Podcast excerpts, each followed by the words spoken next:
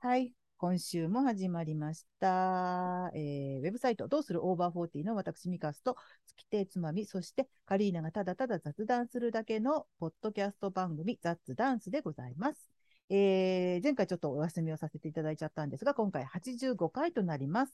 お二方、はいよろしくお願いいたします。よろしくお願いしますよろしくお願いします。はい。休み明け。喋んないのかい。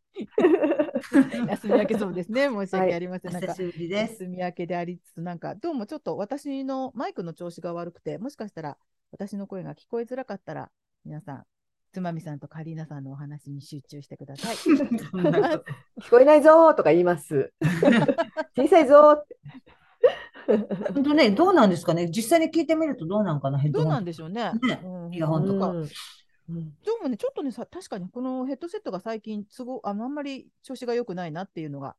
うんなんか私も、私も調子良くないんですよ、ずーっと。なんか気にしてますよね、ずっとねはい。うんだからパソコンが悪いのか、ヘッドセットが悪いのかよくわからないそうです。誰のせいなのかがわからない。はい。ねだからなんかちょっとパソコンに若干近づいて ます。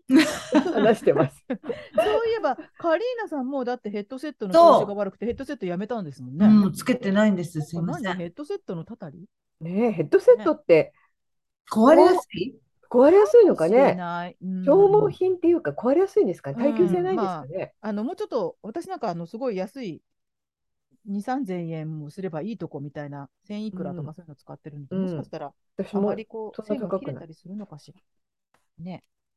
ねいう感じです。なんか10本ぐらい入ってるさ、ちっちゃい線がプツップツって少しかもねずつ出ていくのかもしれない。 1本ずつ切れていって、最後に もうダメですって3いうのが本ぐらいはまだいいけど、そう4本目になるとうんさすがに音が変わるみたいな。うんうんちょっともう、うんあれになるのかもしれないですね、ダメにね。カリーナさん、うんカリーナさんはうんもう、もういいんじゃないかって言ってますけど、お帰りなさいませ。はい、あありがとうございまそす。うそうそうどうでした旅は、あのツイッターなどでね、いろいろとね、あれしましたね。もう一帰ってから1週間経ってますけどね。ううんん21に帰ってきたんで。そうです現ね。実に戻りました。 ええ、だから20。ちょうど1週。間ですね。ちょうど1週間早いなぁ。寒くなかったんですかうーんとね、本当に、あの、薄いユニクロのダウンを中に着てる時もありましたけど、はい。でもそんなに全然、例えば、ああ、2日目の朝にちょっと早朝に散歩した時に手袋が欲しいなとは思いましたけど、はい。それぐらいで、本当に寒くなかったし、もうずーっと晴天で、ああ、よかったですうね。ん、これは本当になん日か、頃の行いどうなの、私もね、ですか旅しながら日頃の行いがいいのか素なー晴っらてしい思でっすた。ね。うん。なんでみんな薄笑いでその話す るの日頃の行いで。いや、本当にいいのかなと思ったでもね。やっぱうりん、なんだかんだ言って左右されますよね。天候も大きいと思うん、行っちゃったらさ、雨降ろうが、まあ、それはそれでみたいな自分に言い聞かせるけどう。、うん。やっぱりお天気いいのが何よりですよ天気はね。ねいいのがやっぱりいいに越したことがないですよ、う本当に。ん、ね。いいに越したことないよね、晴う天。んだと旅やっぱ行り、と結婚式はね、ああ、確かに。確か結に。婚式も雨ね降ってみたいなこと言いますけどね。 そう言うしかないもんね。本当だね。いい天気も良かったし、良かったですね、やっぱり。 なんか一週間経って何が一番残ってますうん、いまだにこう、割と強烈に印象に残っていや、なんかね、あの、まあ、いろいろ風景とかももちろんあるんですけど、はい。その前に自分がこう、こうやってこうやってこうやってこうやってってこう、まあ、時刻表を見たりとかして決めていったことがいスコンスコンスコンスコンとこうこなされていくのがああーあ気持ちよかったなっていうえーの大きいですね。なるほ私ど割と段取りする段取りをサクサクしたいとこがあるんでうる。ん、そういうのが割とサクちゃサんクとハマったんだ。ハマったねでさ思うけど本当に3時間に1本しか電車が来ないにしてもうん。正確にやっぱり来るので。あ、なるほどうんね。日本はね、やっぱり予定が組みやすいんだなと思いましたね。うんうんその時間に行ってれば、あの、乗れるから。うん、それだってお天気にもよりますよね。確かにね。ね。うん確かにそうだ。ね。お天気の影響でまたね、そうね。出たりとかもありますもんね。だから、でもバスとかでも、その、なんていうの、前に出ちゃうことはないじゃないですか。あそうですね。うん、まあ、他の国もないだろうけど、だから、その時間に行っとけば多少遅れても乗れるし、うん。なんかそんな風にこう、思ってたことが、こう、丸一日こう計画立てて生活するってそんなにないので、うん。計画立てて生活、一日を過ごす面白さみたいのを感じましたね。ああ、なるほど計画立てね。たいええじゃあ帰ってきたら、この1週間で急に計画立てて暮らすようになったとかはないのうん、それはない。だかないんら、だ。そうなんだ。うん、だから、あ、また、また計画立てたいと思ってる。気持ちよく楽しく計画立てたいとか思ってる。カリーナさんとかミカスさんってさうん、えっと、例えばこう、えーふ普段こう決まってるパターンの生活ってまああるじゃないですか。うんそれで、パソコンとかスマホって、それにとってどのぐらい変わるものなんていうの自分はこういうふうに、今日はこの時間まではこれをして、で、まあ、お昼食べてみたいな、こうなんとなくざっくり思ったりするじゃないですか、うん洗濯して、掃除してう。んうんでもさ、そこに、 あの、なんかメール、あー LINE が来たとかさ、あの、ツイッターに書き込みがあったとかって、つい返事をするうんうんとか、そうすると、どんどん予定変わっちゃったりすることって結構ある。それともそんなには影響されないでやっちゃあうーでも動かせない予定とかだったら、うん。うん、あそもうれまあにねそれはねよ呼んでことはうんないですけど、でも例えばあ今日はあれをやろうとかあそこを掃除しておこうっていうちょっと流動的になんかうんまあ言えば怠ければ怠けられるような予定の時はうん。意外と私は影響を及ぼしちゃうこともあるかな。うん。うん、あのちょっとちょっと何かを調べようと思った時にどんどん脱線していって、うんうんいろいろなサイトを見てしまうとかねうんうん。で時間を思った以上に時間食ってしまうことっていうのはありますよね。ありますありねますねうんうん私追いつい結たこと構検あり索ましすない。人間だから。うんうんえつつまみさんはああるんですか ありますありす。ます。あありなまんかす。私、つまみさんってあんまりほら、調べないとかよく言うそうそうそうほら、調カべリるーナさんがすぐ調べる。こう調べないっていうから、調べないのに、あんまりうん。どうでもいい方に行っちゃう。あ、すごいそうなんだ。あの人は今みたいな方に行っちゃう。あ、でもあの人は今は、ある、私、すごい、なんか最近一番多いかも、それ。あれ俳優の誰々さんって今どうしてる のと思って、バーって調べちゃって、あ、亡くなってはいないんだとか、そういうのを。わか る。なくなってはいないんだって確認したくなる時あるよあねの。ある程度の年の人って、うんこうあのね、亡くなったか亡くなってないか、うんね、あウんまりィキペディアでさ、よ横棒で終わってると、あ、 そうそうそうそうあ、よかった。 とか、最後がなんでボツとか書いてあると、あ、で、そっか、やっぱ亡くなってたんだとか思ったりするのあるあはる結構あるかな、最近。やっぱり思い出すとね、なんか、今はすぐそうやって答えが得られるから調べてしまうそうんなだよんね。ですよ。そうなのね。そんなに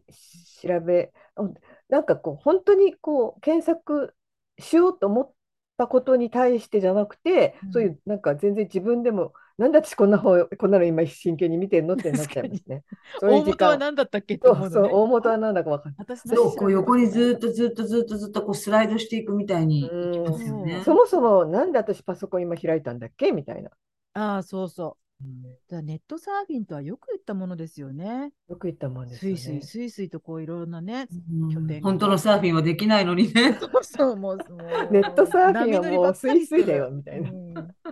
本本当当に。だよねちゃうよね。こんな簡単にね、物事調べられるようになって、これがなかった時の人たち、まあ私たちもない時も経験してましたけど、してますそけうど、ですよ。うんでも、例えば私なんかだったら、あのー翻訳なんかす、昔翻訳を仕事にしてた人たちなんて、ねえ、辞書に載っ辞書でてしなょい言葉、そう、辞書に載ってない言葉だっていっぱいねうん地元、現地の人は知っていてもっていうようなこと、今インターネットで調べると、あそういう言葉があって、だからこんな風に言うんだとかっていうのはわかるけど、うん辞書だけではわからないものをどうやってやってたんだろうとか、ね、別に文化に限らずそうですよね。だからこの旅行でも本当にこのネットがあると、うん乗り換え案内とかで時刻表はもう常うんに最新のやつが調べられるし、うん体験者の、その、例えばブログとか、なんかそういうツイッターでも何でもいいけど、そういう、ここはこう言ったけど、結局、時間かかったからこうした方がいいですよ、みたいなのもいくらでもあるし、うなんんか本当にそれも楽になってますよね、旅行も。うん確かにうん。そうだよね。だって、うんちょっと調べれば、あ今何々線がこういうそう事情でそうそう遅れてる、止まってるって、うん。ね、うんそれわかるももん分かってしまうしね。うん。そうだから私それで今回のカリーナさんの旅でこっちが気がついたのは、うんああのリアル中継というか普通、うん誰かが旅に出ましたっていうと、うん帰ってきてからその話を聞くのが普通じゃない、でも今そ、まね、リアルに行そうっている状況が別に中継されてるわけでもないし、うん私にだけ教えてもらってるわけではないっていう形で、世界に向けて公開されるんだ世界ね。うんそうそうそう。だって、もう土産話じゃなくなりましたよね。そうそうそう。うん、リアル中継ですよね。あ、だって本当だ人ねも。すればそれってすごい動画でリアルでも中継できるわけだし、うんやろうと思えばね。ね、だってこう、ほら、持ったまま、こう、あの、ずっとライブうでんしてる方、なんていうの、発信してる人もいますもんいまね。すねいますいます。まあ、うん YouTuber なんてそういうことうをそれもね、最たるものですもん工ね。夫してる人いっぱいいるんでしょうね。そう、だから、うで、ん今ほら、スマホの性能も良くなってるから、それこそ前もお話しした、これ、わだちだと思うけど、あの、私の好きなあの、ウォーキングのひむ太郎っていううん BS の番組だったり、スマホで作ってますからね。うん、あ、そうなんだ。そう言ってたね、そういえば iPhone ね。つけてそう、あの、うんやってるんで、だから、カリーナさんも、それこそ、わあ、綺麗って思ったその景色を、うん、結構、動画とかね。うん、動画とか、そう動画で、とか、ほら、インスタライブしますとかっていう感じできるよねいいじゃないですかうん。え、できるカんでリすねーナさんはどこまでそのリアル中継をしようと思っていたの全然思ってない。思ってなくて、うん。思ってなかったけど、まあ、暇じゃないですか、一人だうんから。まあね、そうなんだよね。そう、だから、あ、綺麗だったな、あ、もうついついやっちゃおうみたいな感じで、やうんっぱ暇だっていうのが大きかったかな。意外と待ち時間とかあるそうそうね。そう、バス乗っちゃったりとか、電車乗ったりとかしてる間に、うんあのやったり、あと、あの、Wi-Fi が使えるところとかうんも結構あるから、うんもう結構やっちゃったりとかそ。うだね。変わりましたよねもありますもんね、結構ね。一人旅、あれこれ世界でも多分、あの、海外の旅行とかもこのスマホがあると、本当に情報検索しやすくて、やりやすくなってんだろうなと思いました。ううんん。逆にさ、例えばさ、カリーナさんなんかがツイッターでさ、つぶやくとさ、結構すぐ反応がバババってあったりするじゃないですかう。んあの、コメントじゃないにしても、うんいいねとかついうん。うんうんそれ、で、その、一人旅感が薄れるとかはないの一人もうちょっと隔絶ほされら、て。でもさ、あのー普段も、あのうん割と、こう、私そんなにツイートそんなにまめにしないので、そんなには。あれだけど、でもやっぱりその多少はすると多少は反応をもらったりするから、うんその感覚はこう、それでも一人は一人うん持ってるから、うんそんなにはなかった。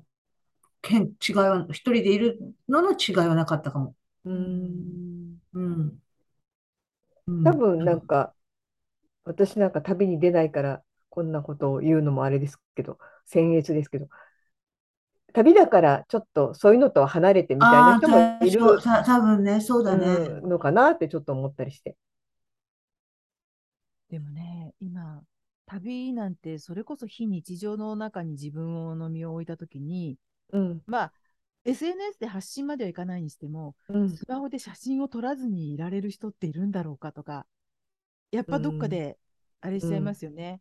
インスタに上げたいだったり。ああ。うん私、あの、えっと、屈斜路湖っていうところに行った時に、うんある女性に、うんあの、写真撮ってもらえますかって言われたんで、まあ、それはうん時々言われるから全然撮るんですけど、で、その、その屈斜路湖のところで、その足湯、あの、ちょっと砂をこう掘ると、あの、もう、もう温泉が出ると思う。うんっていう、すでもまあそこそこ掘らないと出ないと思うんですけど、で、その女性がその、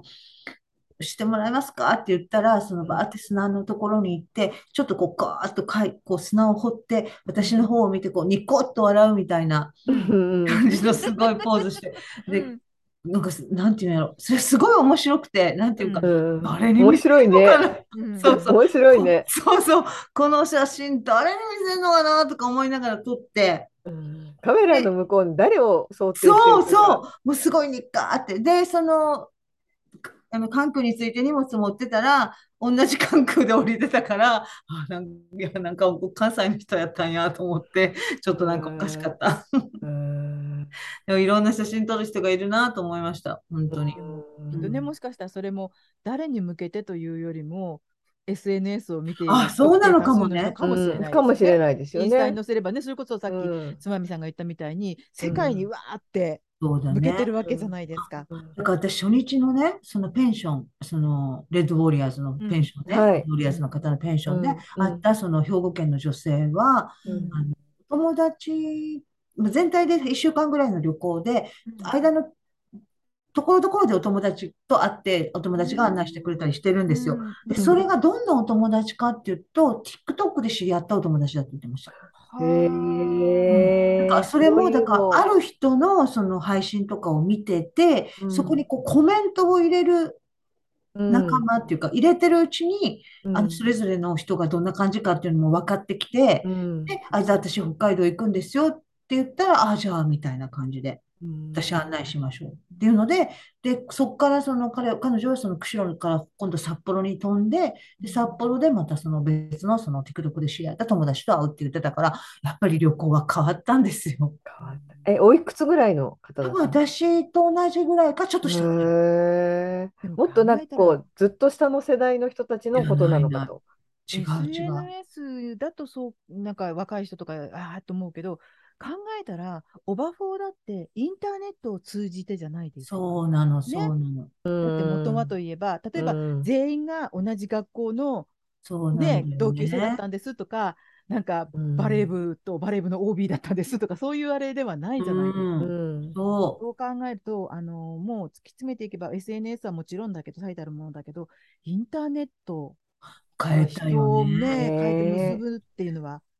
ありますよね。その彼女も言ってたけど、そっかコメントをず確かにっと入れとういん入れてると、読んでると、もう大体どんな人か分かって、うで、ん会った時にもあんまりその落差っていうか、そのギャップがないみたいな。うん確かにそれありますよね。なんか、あの、母法でもずっとコメントもらったりしてると、なんかもう知ってるような、うんうんイメージはなんとなく勝手に出来上がっては、うんいますすよごねい知ってるような気がするし、うんだから、やっぱり、あ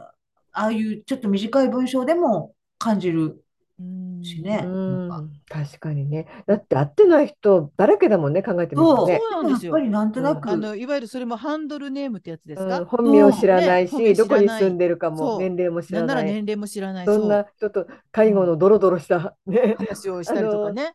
親本当だ戚よとかにも言えないような話、親戚だから言えないか、そういう話を。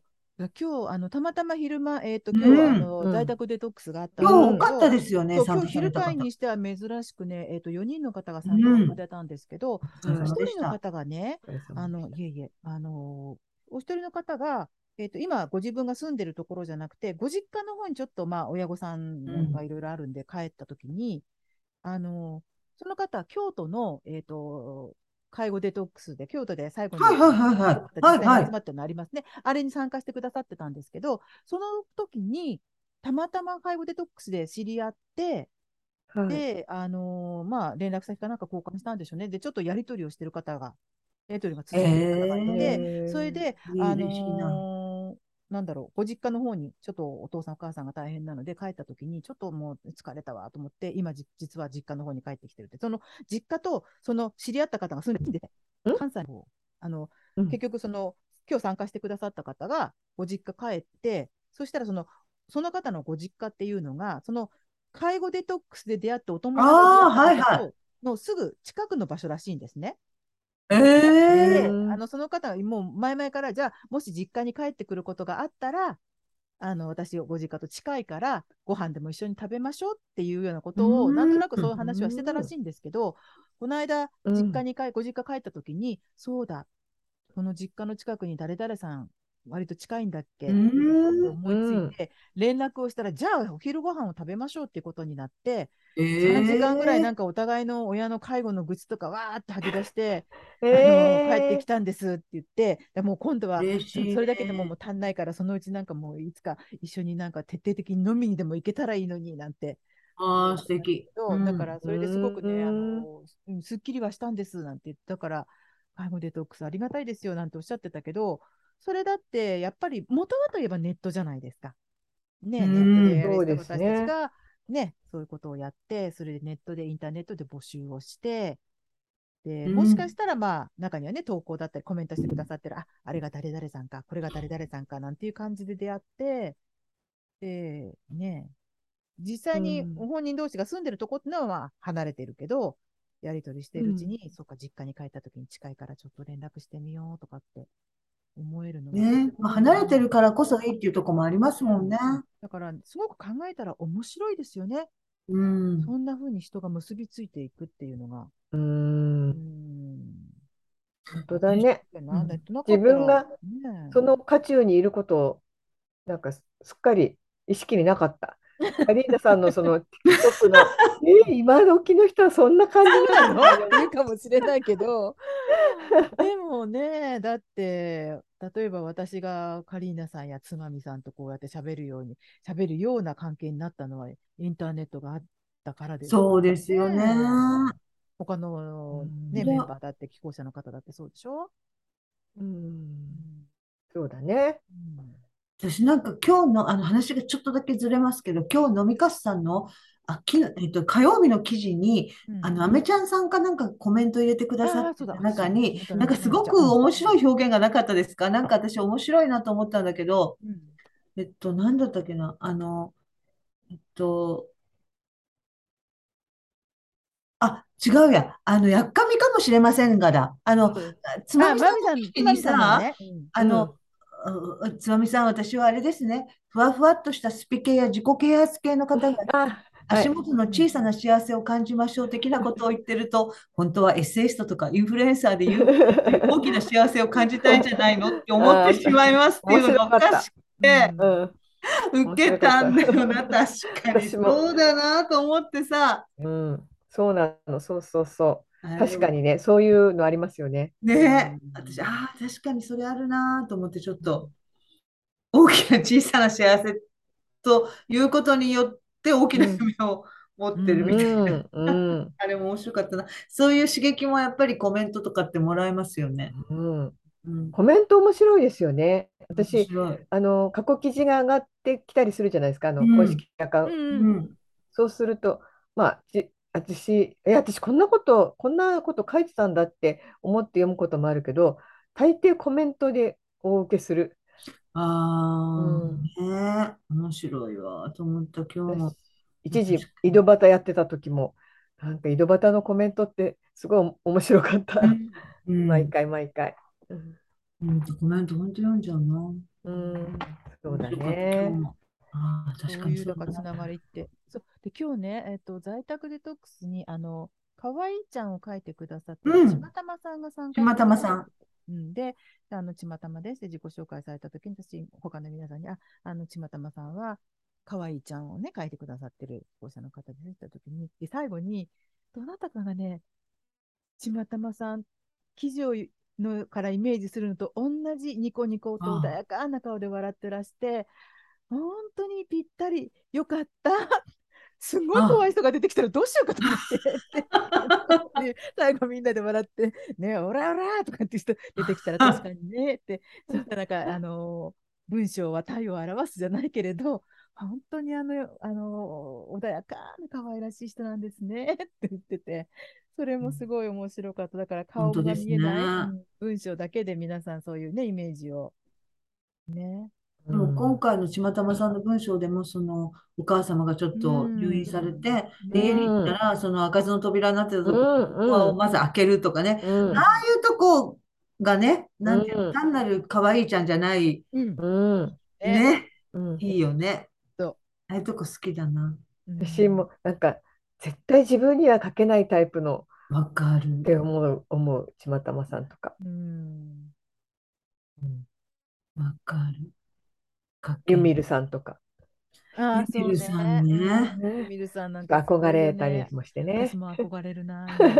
ゆめるさんって本当に佇まいもね、なんか、うんそうですねうんうん、こう、独特の、こちょっと可憐なねう、そうなの。そう皆さん可憐なんですよ。うんあの、ボブのね、本当にいわゆるおかっぱっていうやつうですん、ねあの、えっと、サ、サムネイルじゃないよ、何あれ、アイコあのン似てますよね、すごイく。ラストね、似てますよね。うん、すごくこそうなのう、どっかしらでもちゃんと凛とした部分があって、う。こういうんちょっと柔らかいものでがもね、加わ本る当にあの、ユミルさんも、まあ、ご主人が亡くなったとかいうこともあっての、うんいろんな変遷があって、また文章もいろんな深みみたいのとか、いろんな多様性みたいのが現れてきているんだけれどもう、んそれは例えば、ズンさんでもやっぱりそうで、うんこう、かい、かい、書きつ、書き続けられていかれる間に、なんかうんいろんな、ズンさんの、ズンさん、うん。介護デトックスでもお話ししたことあるじゃないですか、はいうんはい。私たちはね。はでい。もやっぱりもう、やっぱり全然理解が深まるし、うん。魅力が伝わるっていうか、ううんん。あーなんか、つまみさんの言う体感の太さみたいな、なんかおっしゃってるじゃないですか。そういうの伝わるよね、あの文章。うん。本当にね。うんだから、書いて伝えるって面白いなと思いますね面。白いですね。うん書いて伝える。ら話すうんのとやっぱ違いってあるんだろうか、同じ人が発する言葉で。カレー屋ださんと思いますよ。。私、すごく。うん言葉だと嘘くさくて照れてしまうようなこともうん文章でこうちょそなうんかだね。ゆっくり時間をかけて書くことってできたり。りする時もあるしできない時もありますけど、うん、やっぱり言葉は瞬発力だったりするので、うん確かにね。うんで、普通は、その、やっぱり、普通の生活をしてると演説することとか、その、ないわけで、結うんやっぱり目の前の人に言うっていうことで、まあ、し終始するじゃないですか、言葉って大体。うん目の前にいる個人とか、うんその、せいぜい2、3人とかう。んでもやっぱり文章ってやっぱりもうちょっと不特定多数っていうのではないんだけど、うんなんかやっぱり対象がちょっとそうですね変わりますよね変わるから、確かうんにそうかも。私なんか4人以上だと上がるし、人が。 うん、4人以上だと上がるからやっぱうりん自分を入れて4人目の前そうにですね。あ、自分を自入分れを入れて4人。じゃあ今ギリギリって感じなんですね。あー そうですね。ここにもうそう一で人す加ねわっちゃったりするとね。もう一人までは、あ、そうです。あ、はい。あそこまではいいのか。分をうん自分以外4人ってことああーじゃあそうですね。あと二人ぐらい加わっちゃうと。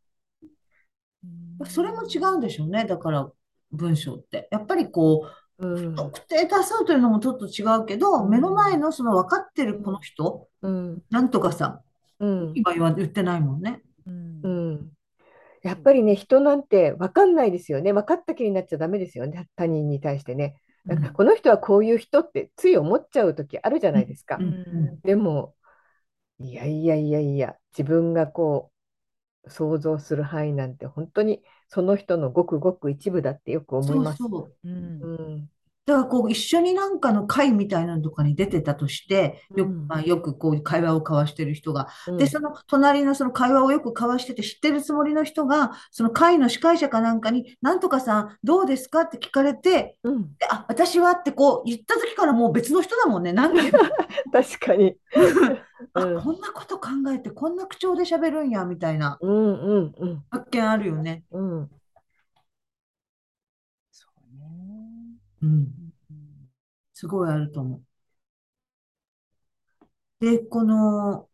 まみさん、あ、つまみさんが言ってた、 あの、あれ、なんだっけ、書いた記事の、あの、幸せ、私は幸せだ、不幸だっていうのを言う人の話、はいはい。これ前ちょっとしたんですよね。あそうの、なんですね。そう、先々週か、なんかこうしあ、な、なんでだ、なんだ、それをわかんない。誰かなんで幸せのが話だっこたんだっうまあ幸せ今が一番幸せっていうような言い方をよくよくする人いるよねみたいなところからだったかあーな。。そっかそっか。うん。私、幸せとか不幸せっていう感覚がないんですよね、あんまり。あ、それを、ミカそれをさん言そう言ってたねそう言ってたそれをねミカさんがこの前言ってたの。うん。私もそれで、瞬間瞬間はあるんだけど。うん、美味しいとかねあそうそうそうそう。痛いのが治ったとかそう痛いのね。が治った幸せとか、これすごい美味しい幸せとか、この3人で話してて、すごい楽しい、あ、幸せとかっていうのはあっても、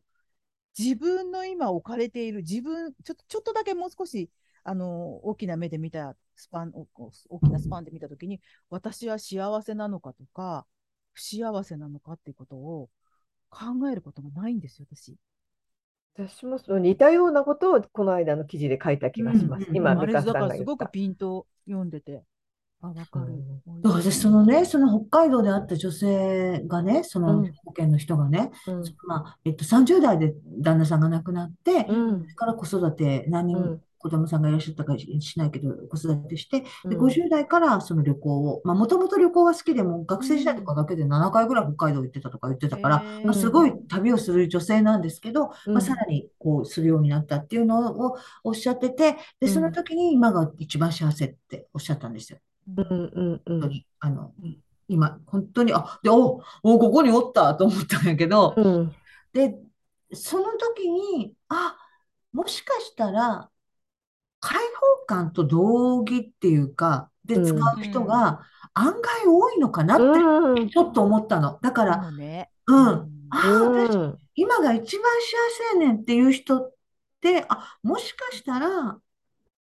そういう解放感、なんか今まで背負ってたいろんなものを、とりあえず下ろしましてんみた いなうんうんうん意味でそうかも使うね人が多いのかなーってちょっと思った。ん私それをちょっと気がつかなかったけど言われてみると確かにそう思いますね。うん。うん。なんかうんそういう感じで言い、言ってはんのかなって、その人を見た時思ったんだよね。うん私のその一瞬一瞬の幸せも、まあ、ちょっとこじつけかもしれないけど、開放感みたいなもんですよね。わかおるしゃべりして今楽しいとか、うん美味しいもん食べて、ああ、幸せ。うん。それはうん一瞬の何かからの解放ですよね、きっと。うんとか仕事終わった後とか、がんじがらめになって何かがあの具体的なものがあるわけじゃなくても、うん一瞬なんかパカンって開くみたいな、うん。うんそれに幸せを人は感じるのかもね。だから荷を下ろすっていうのはね、やっぱりね、うん幸せなんですよ。うん。うん毎日小さい荷を、ね、その大きい荷もありますよ。その、例えばうん介護とか、うん子育てとか、なんかその、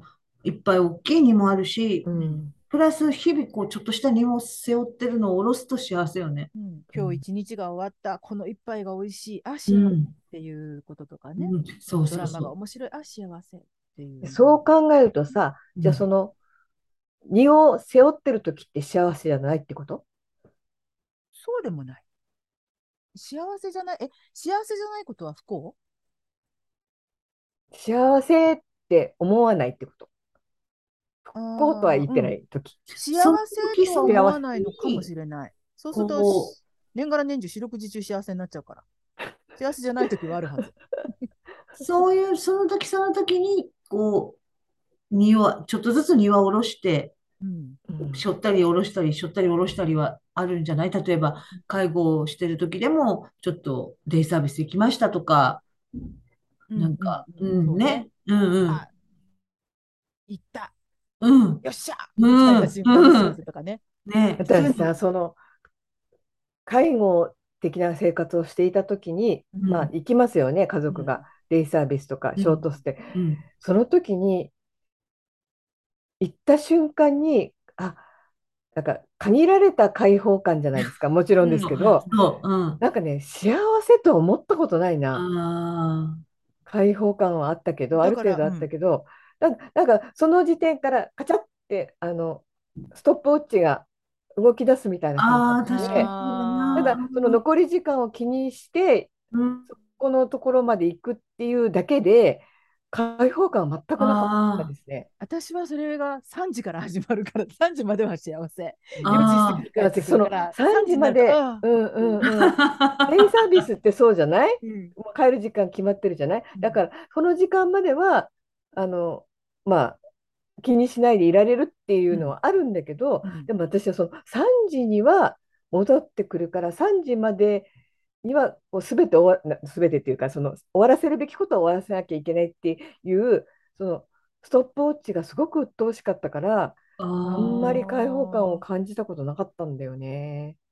私は同にじなって気家にのなって中にいないっていうこと、気配を感じなくて済むってことが私のあ解放感だったあーから、あー母にしよう、あと今のね、父も今言ってますけど、うん、わかるわかる。同じ、この同じ一つ屋根の下に、たとえ部屋は別々にいたとしても、うんえいるんだなっていうのがない、うん、別の場所にいるんだっていう解放感かもしれない、私は。じゃあもうあと10分で帰ってきます30分で帰ってきますってありますよね。うん、そう そうなるとすごい嫌な気分になる。すごい嫌な気分ではないけど、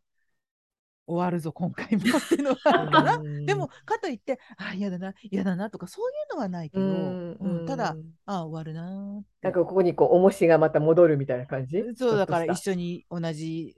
中にいるんだな、あの人ったていう感覚は戻ってくるんだなとはあるけれど、うんうん。だから、それが一切気にしなくてもいいっていう。うん、だそれを小さな、小さいのか大きいのか知らないけど、私は逆に大きな、もっとすごい対極的な幸せっていうのを感じることがないので、うんその、さっき言ったカリーナさんが解放される瞬間で、あ、幸せと思えるんだとしたら、それの瞬間が幸せなのかなっていうう。んそっかうん私デイサービスはね本当になんか帰ってくる時間がすごく気になってたな今思うと、あーだからなんかあ何時までにはこれ終わらせないとって、うんそもそも私時間を気にするタイプかもしれな いですねうん、なんかあ真の面目なのかななん真面目ねなんですよきっうと、ん真面目なんだと思あう。の時間を約束気にするってどういうふうに約束の時間とかも絶対早く行くしうんあの遅れるなんていうのはちょっと自分のあれではないの自分の辞書に一は。緒にうん、だから私もそ本れ当にはないけど、でも、美香さんっ例えばてそうだよね美香さんと待ち合わせして私あの、うんちょっと新橋はちょっとあれねあれはしょうが間ない。違え 間違えちゃったからそう逆の出口にどんどんどんどん出てっ ちゃったから。でも本当基本的に私と美香さんを待ち合わせしたらその15分前とかにお互い会ってるって合タっイプてるな合ってる。必ず待そうち合わせいうタイ時間プ前に合そうっなてんでるす。でそれは本当昔からです誰に対してもほぼ、うん例だからえなんばか、あうの、んいついつまでにこれをやらなくちゃいけないっていうことが、まあ、仕事でも勉強でも何でもいいからあるとするじゃないでうすんか。うんで、その、その締め切り的なものがある時の、うんその前、全3日間っていうのは、うん例えば、それ、それ優先にスケジュールが変わるっていう感じですかこそうう、です生活の仕方とか。うんそうですで、それにこう集中するとか。私本の雑誌で1年間連載をしてたことがあるんですけど、いっつも早いって言われてうん。あの締め切りって決まってたんですようん毎月、うんこの日まで原稿を送ってください、うんうんでも私早く終わらせてすっきりししたまいいかたらい人あう。そうそういうタイプなので気にな、なるってこと。あ、やっぱりそこでも気になるがあるんだ気になりたくないから早く渡してしまってあのすっきりしたいとすっきりするそ時こ、で間もをその出した後はやっぱり幸せ、解放感ありますよあね。あ、そうだね、解放。うんこの今のオバフォーの、あの記事だって、か書いて、ああ、もうこれで今日、今回終わりと思うと、まあ、解放感、それを幸せだっていうふうなうん言葉で置き換えてそう考えたことはないですけど、解放感はありますね。わかる。うん。だよね私は、あ私、怠け者だっていうのもあるからあれなんですけど、でも、ここが締め切りって言われたら、私その締め切りギリギリまで、あの、なんだろう。もらった締め切りだから、うん。それを越さなければいいわけだから、うん、私そのギリギリまでやってますよっていうところを見せたくなっちゃうタイプ。えそれはやってなくても締め切りに出すっていうこと、もう終わってても締め切りに出すっていうこと。うん、それかそれまで何回や多っ分てねる私ね、あの、ちょっと心配なんだと思います。出して、早めに出しちゃってから、あ、ああそことか思うことがあったりすると嫌だから、私なんか、ちょっとそういうちっちゃいミスを、すボンミスすることがたま、多々あるので、ギリギリまで自分のところに置いといて、で、ギリギリまで見見て見て見て、終わっててもね。で、あへーもうギリギリって、うん。で、だって考えたら、この日の何時まではいいわけだから、そこ超えなければいいわけだからっていうところで、そのギリギリの、例えば30分前とか、うんうんうん。今はほら、みんなね、インターネットで送るってそこうとだがよ多いね。から、うんうん、30分前とかに、うん、と仕事に関してはね、やります、ね。私も、私はイン、私もインターネットで送ってたんですけど、うんあの、もう出しちゃったら、もうしょうがないじゃないですか。もう自分の手を離れたら、まあ、間違ってようがあこういうふうに書かなきゃよかったって思うがうんもう直せないから、まあ、向こうからここ違ってますよって言われたら直してもらえるけど、そうするともうなんか解放された気分になりたかったあー早くあーなりたいってことね、早くない、早くねいつまでもあこあのなんかこう手元に置いておくと気になっているから常に気になっちゃうみたいなところが嫌で、。うんうんうんうんそっかじゃあ違うんですねそこね私そうず、ちょっとずるいから、私、いただいた時間フルに使って頑張ってますよって見せてるのかもしれうない。んうんそっうか。んあのここまで、だって早く上げたら、早く上げたら、あのもうちょっとお給料弾んでくれるとかっていうんだったらあげるんだけど、うんそうでもないとしたら、私は多分ね、私こんなにギリギリまで頑張ってますって見せたいのかもしれない。えううんん人それぞれやな。うん、面白いね。うん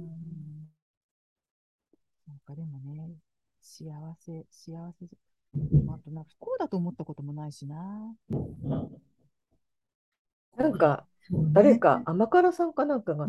不幸だと思ったこと不幸という言葉は使うけど不幸せだっていうのは使わない不幸せと不幸って使い分けたりした考えたことなかったんですけど私私もないですね。うん。こう何も不幸も不幸せも考え、思ったことないな。地獄だなと思うときは、人生の中で何度かあったけど、ああ、もうどうして、ねえねえ、それこそ介護してるときとか、誰かと思ったけど、でもそれでも不幸せとか不幸だと思ったことはないんだな、うんそれは。運が悪いって思ったことありますけどああね。それはあるかもね。うんうんでもな、そう、その瞬間瞬間でしかないからな。うん。え、カリーナさんって不幸だと思ったことありますいやー、ない、ないですかね。カリーナさんは不幸せと不幸は違うと違思うとう。思いますいやー、わかんない。なんだろう。幸せ。なんかちょっと、あ、あなんあれなんですかね。ニュアンスの違いなのかな。ちょっと私はよくわかんないけど、うん、あまあ、の、 あるのかもしれないですね。すごい雑な考え方。不幸っていうと、文章、あの、言葉的になんかちょっと事務的な感じがして、あそうね幸せっていうと、ちょっとそこに情緒が入ってきちゃう、。うんそうね。なんかちょみったいなと感じになって発酵の美女 的な、なんかそういう、幸せなこう話とかっていう感じにあなのる字をこうと読むか、幸幸せと幸いうせとか読ね、むか。そうそうそう、あうんるのかな。うんあんまり不幸だとは思ったことないですね。うんなんかず、なんとなくずっとこう、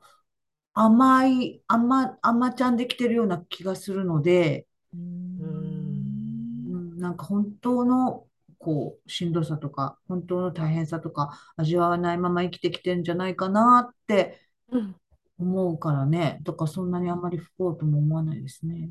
うん私ね子供の時は思ってたのかなでもその時に思ってる不幸とかし幸せっていうニュアンスは今とは違いますからねやっぱりね。なんかこう自分人んちと違うことイコール不幸せみたいなことを思う時ってあるじゃないですか、うん子供って。うんうんみんなと同じじゃなきゃ嫌みたいな。うんうんうん私もふ今日なんかそう今日多分幸せとか不幸せとか話すかななんて思った時にもしかしたらなんか比べるってことなのかなと思っちゃった幸せとかこうとうか幸せっんて、うんなんか子供の頃とか確かに自分から見て恵まれてる人を見てしまうと自分は不幸せと思っちゃうこともあるのかもしれないですけうんかもどし、れないうん、でもそれも本当に子供の時だったな。なんかだんだんね、年取るとね、人は人、うちはうちみたいな、うんあれが子供の頃はそう言われてきたけどね,、言われてきたけどそれねが。わかるね、うんでも言われなかったな、うちは。うちはあの母が自分は不幸だ人間だから、不幸だ不幸だ人間だからね。そっあか、あ、その反発もあったかもな。それがなんかもしかしたら今に続いているところがあるのかもしれない。ああ、言っちゃう人のに対しての私のちょっとこう、あのやっかみじゃないですけど、ああ、なるほどね。ううんんそんなこと言っちゃうからだよみたいな、ああ、もうそこさ、難しいんだよね。だからさ、うんそ難しい、のね、うんこう、なんだろう、こう、物事の捉え方っていうのが、どこまで、こう、自分で、こう、操作っていうか、操作っていうか、うん自分で変えられるものなのかっていうのは、私、もう一つ分からな、分かってないっていうか、うんだから、もでうも、それ分かってないっていう人の方が信頼できるよね。あ本当ほら、不幸だって思っ、思ってしまうことに、が、こう、努力が足りないわけでもないんだろうなっうんうんて思うからう、んうん。だから、その様々な組み合わせで、そのうんすごく私は不幸だって、もち現実で不幸かもしれないしう、んうんだからそのそうだねものは考えようっていうけどさ、この考えようっていうのが、ね、なんかその、努力でそうなるっていうもんでもないのかもしれないなと思うから、うんうーん、なんかなんか雑に定義するのがすごく嫌なんですよ。だからその雑に定義されたくなくて、だから自分を雑に定義して私は幸せ、私は不幸っていう人になんか私イチャモンつけたかったのかもしれない。だって幸せって思ってるんだったらもうでいくらでも思ってくれていいのねあのなんだろうこういうふうにしこういう時にこうやって幸せっていう人ってこうだよねっていうのももう本人が幸せって言うんだったらああもうそれでよしなんだけど私不幸せっていうのは言わないでほしい辛いとかね苦しいとかねどうしていいかわからない時にそれを吐き出してくれるのは全然構わないんですようんそのためにだってね、デトックスだってそうだし、ううんうん、んとか、どうしていいかわからないって、そこにた手を差し伸べてあげられるかどうか、私がそれだけの力量があるかどうかは別として、私の前でいくらその毒だったり、辛さを吐き出すの、ドロドロを吐き出すのは全然いいんだけど、それとはまた違う次元で、私不幸なのっていうことは、 中で思ってろや、と思ってしまって、 私。ミカさんって懐が深いんだか浅いんだけど、浅いよ、本当だね浅いよ。浅いって。 だってそのドロドロはいくら吐き出してくれてもいいってさ、浅い人言えないと思うよ、私。うん私いくらでも吐き出してくれてもいいってうん私思わないも私全然吐き出して、ほ本当のあれだったらいいけど、なんだろうなんだろう、なんだろう。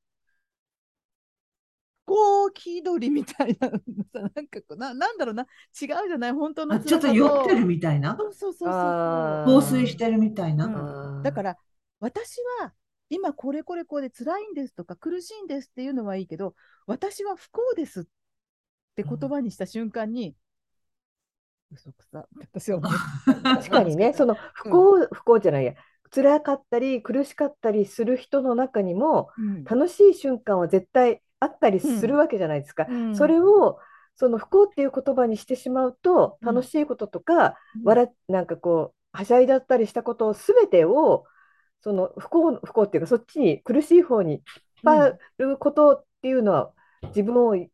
酔わせるよね。うん酔わせる。あーそう、不幸なんだな、それ絶対はす不ご幸くわかなんるだなっていうふうに思ってしまそうなのうように。そうなの私もだからそれなんですよ。うあの幸せとかんうん不幸せって簡単に言う人は、うんじゃあその中にある幸せの中のちょっとした迷いとか悩みとかあと不幸せって思うと時にもある楽しいこととかもなんか消しちゃってるような気がしうて、ん両方絶対あるはずだからうんあのなんかそんな言葉で大きくくくっちゃったらなんか些細な楽しいこととかも消えちゃうんじゃないのって思ったりするのかもしれない。あーとか、些細な悲しいこととかも。うんね。うんだから幸せだって言い切ってる人がいるんだったら、もうそれはそれでいいかなって思っちゃうんだけど、幸せ幸せって言い切ってる人とあんまり仲良くできないな、私。そうかね、でも、あの仲良くするかは別として、ああ、そうか、よかったよかったって思えるけど、不幸せって言われちゃったら、不幸なの私って言われたら、いや、いかんともしがたいな、私にはって。でたださこれはどうなんか反応したらいいんだろうって思っちゃう。こう視野狭窄症みたいになってうん。それで本当にこう病的に自分の気持ちがそうなってしまうってこともあるじゃないですか。うんうんだからもうそういう人にそんなことないしあなたそんなこと言いながらも面白いテレビ見たら笑うしあ美ー味しいもの食べたら美味しいって言うでしょっていうことがい果たしてどうなのかっていうのはあるよね。うんでもねその本当にこなんかうそすうだねごく行き詰まってしまいきっちゃった人に、うんうんっていうのは、うん、だからなんかうまくあれですけどうね。ん私は不幸せだとか不幸だって、そうだな、だからそう、つまみさんが言うみたいに、私は不幸だとかっていうのはすごく雑なんだと思う言い方が。うんく雑にくくってるから、へえってなんか、どう反応していいかわからないからごめんなさいって、ちょっと距離を置きたくなっちゃうのかな。うんそうだね、楽しいことを楽しいってうん普通に思える余力っていうかがあるんだったら、うんうんなるべく言葉にしちゃわない方が方がいいのかもしれない。もういいもちな、ろんいいんじゃないいですかって余計なお世話かもしれなどいね。どどっちも持ち合わせてるはずだから ね。うん、そうそうそう。そっか、じゃあそうなん幸ですねせっていうのはいいのか。私はね、私の前で言う分には、もうなんか例えば結婚してばっかりですごい幸せで幸せでとか、あのもうから彼氏がこう言うから幸せで、彼女がこう言うから幸せでって、もうばっかじゃないのと思いながら見てるけど、でもそこに私はそんなに不快感を感じないから、ね、でも多分若い頃だったらそこで比べて、またさっきの話に戻るけど、それに比べて不幸な私って思ってたかもしれないけど、うん、それがなくなってきたからかな、おばさんになって。うんうんうんそうねなんか幸せってこう、うん、積み上げた地層みたいな部分もあって多う分ん。だからあるよねだから、うん私すごい幸せとは言わないけれどもうんこう、ま、ま結構それなりの年数生きてきた中でうん自分なりの整理の仕方とかうん自分なりの折り合いのつけ方とかを身につけて、うんなんかその自分っていうものの土台のこの土壌の部分は、うんまあそんなに、まあ、よっぽどのことがない限りは、その、うんそんなに悪くなく自分を維持してくれるんじゃないかっていう、こうんうんこがもう幸せやと思うよね。うんうんうんもうこれがあれば。そうだねうん。そうだね。で、ただこの土壌もやっぱりすごく、あの、大き重い病気にかかりましたと。 が、なんか、で、大きくもちろんゆ変わって揺れてしまっうんて、あ、うん私今、い今までになくすごく辛い状況にあるなっうんていうのは訪れるだろうけど、やっぱりこの土壌の部分をどんだけ、こう、もうでもそれはかなり日常化してるから、まあそんなにこう、大きく 宣言する、そういう、なんていうの心が踊るとかいうのとまたちょっと違うもんね。うん心躍るとかさ、心をときめくとか、そういうなんかこの、このなんていうの、ドーパミンとかがすごく出てるような状態の幸せとまたちょっと違うから、うん幸せですかって聞かれたら、うんまあまあまあっていうような。そうだねそうだね。まあまあっていうのが一番なんかいいね。うん。うん。嫌なことはあるよ。うん。もう、一個一個こうつまんでいけばう、ん。嫌なこととか、面倒なこととか、例えばまあ人と比べて私はなんでこうなんだろうってこととかもいくらでもあるんだけれど、でも今カリネさんが言ったように積み上げてきたもの、うんだって周りにうんこんだけなんかズボラで口も悪くて態度も悪いのに、周りにいる人はそこそこいい人がいっぱいいてくださるんですとかさ、美味しいものがそれなりに食べられるんですとか、いろんなもの積み上げてきたら、もしかしたらこれを幸せと言うんですかねってうん誰かそんにな聞い感てじ。、だかそうなんら、じゃないんですかって言われたら、あ、そうなんですね。こう感じか今なさそっ、かリカさんが美味しいものって言ったけど、うん自分はこれを美味しいと思って、これを食べると幸せになれるなっていうことが分かったっていうだけでも、これさ、そんなに若い時分かってないやん、やっぱり。うんうんうんあの、その瞬間美味しいとは思っても、うんうん。そうだでもね。それつけてないのよね。そう。一つ一つそういうことにもやっぱり経験の蓄積があって、で、そういう日常のいろんなところに蓄積のあるこの地層みたいな部分を、なん、まあ、そこは結構幸せかなっていうう。うんうんそうだね。そのうちあれだよ。これがあと何回食べられるかとか。言うんだね。数える人いるよね。言うね何。回、何回朝食が食べられるのかとかさ。ね、でもそこ、前、友達とこう食事に行った時に、あのー例えばな、価値観って違うから、うんあの、本当はね、ここでご飯を食べようって、そこ予約なしに行けるから、そこでご飯食べようって言ったら、そこがお休みだったんです。臨時休業だったんですね。うんうんどうするってことになって、うん一番近くにある、ちょっとだけ奮発になるけど、ステーキハウスに行ったんです。ううんんで、その時にね、あーでもちょっと奮発で、あの清清水の舞台とまでは言わないけれど、その中でも安いものを食べたけど、でも、美味しくてよかったねーって言った時に、うんでもさって、やっぱりその、これだけの、このぐらいの値段だと、えっと思う人とか、あ、出してもいいよ。いや、それ、そんなの出せないわとかって、いろいろ人によって違ってくるよねって私が言ったときに、でもねって、高かろうが安かろうが、もうこれぐらいの年齢になってくると、まあもちろんすごいまずいものは食べたくないけれど、彼女が誰と食べたかが一番重要だっって彼女は言ったんですよ。それが、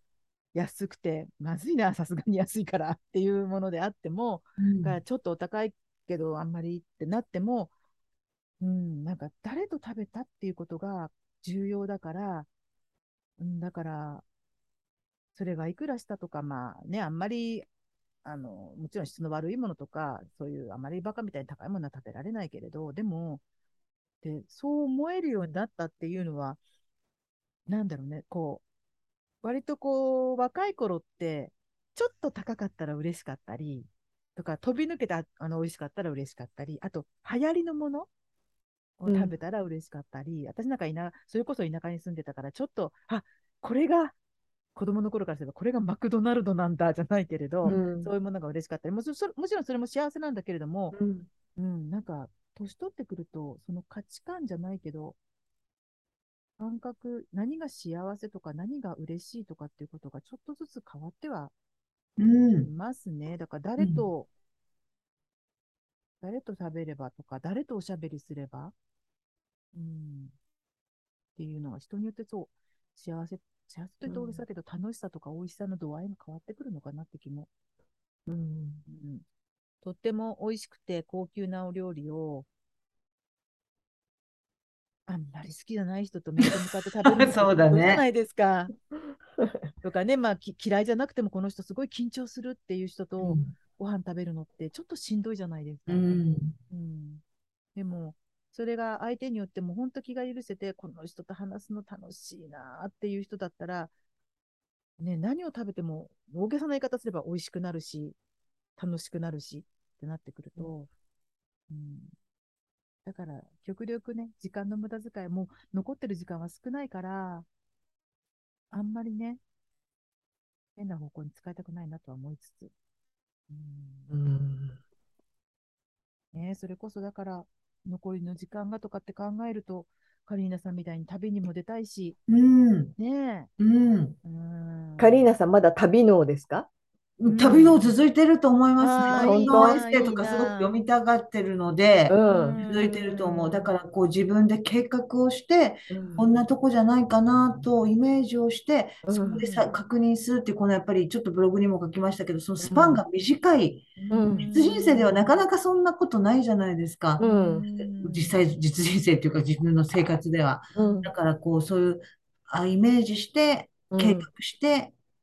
確認してみたいなの、その短い充実感というか達成感みたいなのをまた味わいたいなとはすごい思いますよへね。ーアイドリングが続いているうん、間にね、うちにちょっとまたね。これもまたね、忘れちゃうからね。そうなんだよそうなね。そうなんだよすぐもうね今度はその旅の絵のを移すのがめんどくさくなるんだよね。うーんうあーん。そう。でもまあ、よかったですよ。私、北海道行ったことなかったので、あいーや、うそっかん別に、そっうかん、よかったうん。初めてだったし。うん次は東北じゃないですか、じゃあ。東北もそうなの東北うんうん東北も行きたいの。そう。で、はいその今私が見てる、その、あのー、30代で週末弾丸旅行をしてる女性のブログが、もうすごい、もういろんなとこ行ってるんですよ。うんで、今、一番最新のアップが、最、最近行ったとこじゃないけど、東北のもう雪深い温泉に行っててう、んうん私もやっぱりそこまで雪深いっていうのは経験したことないから、うん一回見てみたいなと思いました。うん雪はね、く暮らすのは大変だけど、うんつまみさんは私もねつまみさんのどの福島は結構雪深い地でした住んでたところとか会津は雪深いですよ、すごうく。んそっか。あの、美香さんも知ってる浜通り、中通りはそんなでもないですけど、会津はやっぱり豪雪地帯だったりしますけどね。うん結構私3年間しかでも会津に住んでないんですよ、高あー校の。あー、でもその2年生の時かなんかがにすごく大雪が降って、うん。本当にあのうち女で女しかいない家だったので、うんおばあちゃん家にそうで雪かきも本当に商店をやっていたので、お店の前しかしてなくてでもそこは消雪装置がついていて道路から水が出るので、あーあの本当にお店の前だけをなんとかすればあとは道路は大丈夫だったんですけど、、だから奥の台所の方の雪かきとかしないでそのままにしていたらある日あの窓を突き破って雪がええものすごい入ってきたじじのうん、地震っていうかうん何かが上から落ちたのかと思ってものすごい地響きとドドドドドってすごい音がして行ったらあの台所が雪に埋もれていました。すごいなだれじゃん。うな。ん、怖い。うんすごかったねあれはも本しそこ当でに寝ててみ、寝てたとしたらよ、うん本ね当に雪崩よ。雪崩ですよね。ううんんね、あの、本当に雪の地方の人って、うん、どんな靴を履いてるんですか長靴履いて通ってたかな。長靴って普通の長靴うんなんかつけるんですかよくほら、その北海道の人って後ろになんかね、裏、靴の裏になんかついてるとかなんか割とつけられるのもこあうる堀の深い底なんなんていうのあやっぱりでも滑るでしょ滑らないそんなに滑らなかったような滑った記憶は。歩き慣れて滑る。るの、は雪が中途半端に降るとこじゃないのかな。ああ、ああ、そう凍結するとかかう。ん、あとうんつるん本当につるん雪国のメインの道路はその水が出て溶かす装置がついているので逆メイにそうンなのんだね道はあのびちゃびちゃな感じなんですよ。うんあがでもちょっ滑りはとしないんだ。うん、ちょっと奥まった方に行くと、本当にこう電信柱のこの普段なら絶対届かないところが届くぐらいの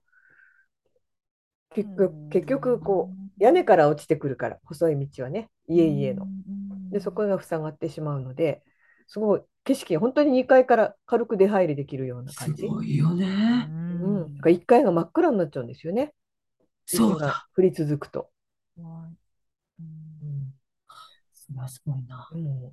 確かにその圧みたいなのが怖いですよね。一回そうですね。今はね、ね、もっ持ってとくると。あのいろんなこう設備がついた家が多いのかもしれないけど、うん2階に上がって雪を下ろす人たちとかが普通に見てましたね。うん大変あだ。と、捨てるところがなくなるんですよね、うん雪を。捨てるところが。あああ、なるほどね。で、川とか、その、前言いましたけど、側溝にうん、うん蓋がついてなくて、そこにどんどん捨てて、でもあんまり捨てると、側溝とみ道の区別がつかなくなるから危険だおし、母さんでしたっけそう、お母さん落ちちゃったんだ。怖いよズボンじゃないちゃったのね。あ、だからその、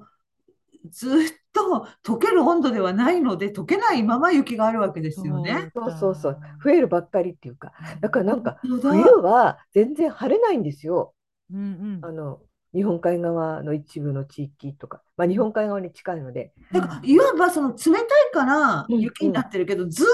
雨が降ってるようなもんなんでしょそうですよね。うんお天気としてはね。天気としては。うんなんうかん気分もうつうつとしてくるし、晴れないから、洗濯物も全然乾かないし、で乾いた洗濯物洗濯物が部屋に置いとくと、また湿っぽくなったりもするし、うん加湿器つけない、あ、除湿器か、除湿器つけないと、大変だな。やっうぱりん、雪が大変なんですよ、暮らすのは。暮らしというのは大変ですようんね。、みんな冬以外ならいてもいいけどねっていうああ、やっぱなんりかそうなんだ。この雪があったかくなるくらいで溶けるのって思うくらい降る時あるからな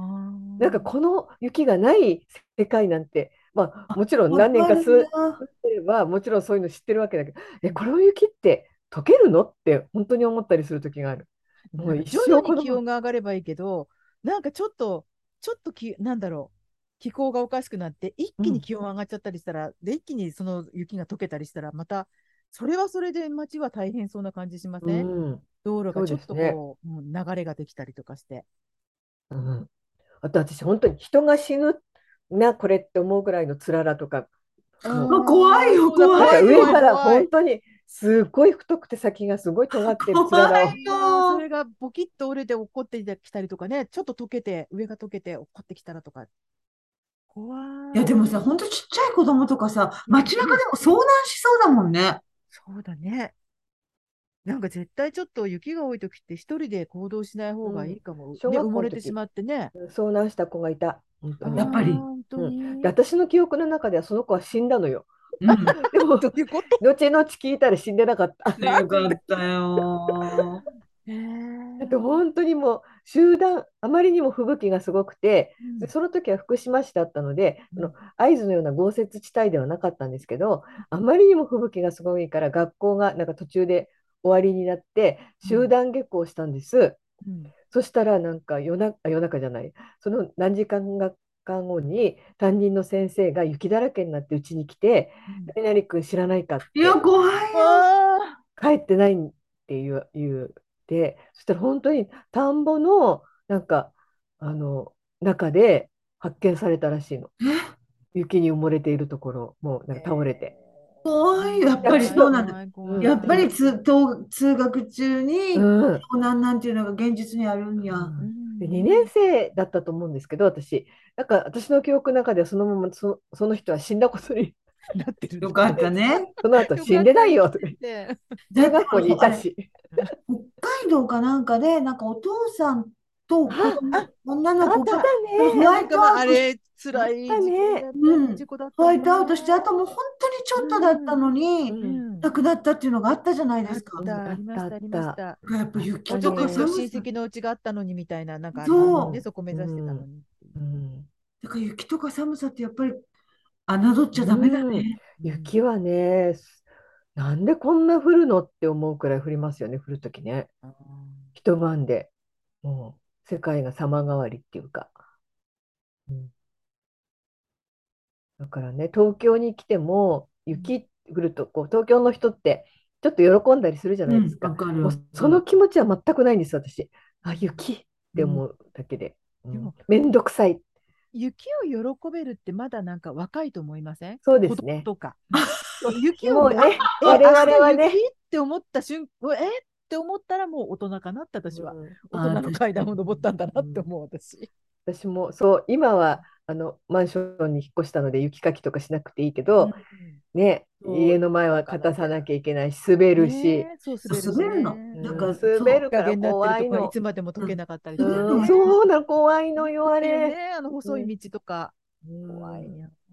本当に嫌だ。今滑って尻餅なんかついたらもう本当にもおう芝居。ねもうほんとおしまいだ わ。自殺行為ですからね、はっきり言ってう。ん不幸せとか言ってる場合じゃないなって言言っっててるる場場合合じじゃゃなないっいて言ってる場合じゃないね。不幸せだよももうそれこそそういうのが一番幸せなんて生ぬるいもんじゃないですよ。う。うんああの、よくつまみさんが言ってる、その、その怪我をする、その、一瞬前の幸せと、うん怪我をした後あのそう時はっていう ねああ、ももうう時本当間何をで戻もしないてよ、うなことが幸せだったと思うんだから。そうう、んあの頃の自分に戻りたいよって5分前なんだけどね。 そうそうそうそう。転びながら思うんだよ。きっと滑るのはもう本当ダメ。それこそほら、この間、あの、沢子さんが転んで、あの、足の小指を怪我なさったのご存あ、知そうでしたツイートしてましあたの、そう、薄暗い、ちょっと薄暗い時に、こう、あの、お庭というか、お外に出ようとした時に、ぐんってつまずいて、で、ちょっとあの、つま先変な風に、あれして、ええ痛いのよーって言ってたら、やっぱり、あの、足の小指ああ、が入ってた。え、きび入った指入った。えで、え今、こう、ガチンって固めてもらって、うん、いるんだけど、あるある。うん痛みが引いたとしても不便だしうね。んそうで、なんか、さっき、今朝かちらっとお話ししたときに、あの、もう大丈夫かななんて痛みがなくなってきたから大丈夫かなと思っうんてガチって固めてたのを外してみたら、やっぱりダメだったとかああ、そうか。痛そうね。本当にもうある程度の年齢以上、とにかく怪我をしない、そう。怪我をしないように気をつけて、骨折なんてね、帰国してもいいと。んでもない。うん、そう、遅れてもいいから。遅れてもいいからゆっ、そくりこは。来てうん、ゆっくだりかやら、るなんか私、慌てたらろくなことがないって思うから、とにかく早く行きたあさあー逆にね、約束の場所とかねそういう余裕を持ってね。うい。んうん、絶。対、あ、うんあ、もう間に合わないとか思いたくないの。うんその慌てた時の自分に1ミリも自信がないか ら。悪循環でね、どんどんどんどんなんか、あの、いろいろ変な方向へ行っちゃうものね。うんうーんそうそう拙速ほんとうん怪我だけは気をつけないと。そうね。ただでさえ幸せか不幸かを決めるのの大きいのは案外怪我だったりするからね。そうだよ体調ありますよね。ね。病気はいかんともしがたいことがあるけど、なんか怪我した時には本当後悔だよねまず浮かぶのが、なんまあであのね時にってね。突然なんかにぶつけられたとかいうのはしょうがないけど、うん転んだとかさ、うんそういうのはもうぎっくり腰とかあの時あんなちょっと楽しようとしなきゃよかったみたいそな。うなの。そううんなんであの時にちゃんとここを持ってこうしなかったんだうんとかそうそうそうねそう思のだからね自分を過信しないようにね、本当に。うんもう若くないんだから。 もう悲しいけど妙齢なんだ から。妙齢なんだから。乙女たちを。と、みんな、過信しちゃダメよ、本当に。うでんね、そうなってしまうと、治りも若い頃よりは遅くなってる可能性もありますからねう。ん、うん本当に。ね病本当に病ね、気今自分が考えてる先のそれこそ明日の予定にしろ、1年後にしろ、10年後にしろって、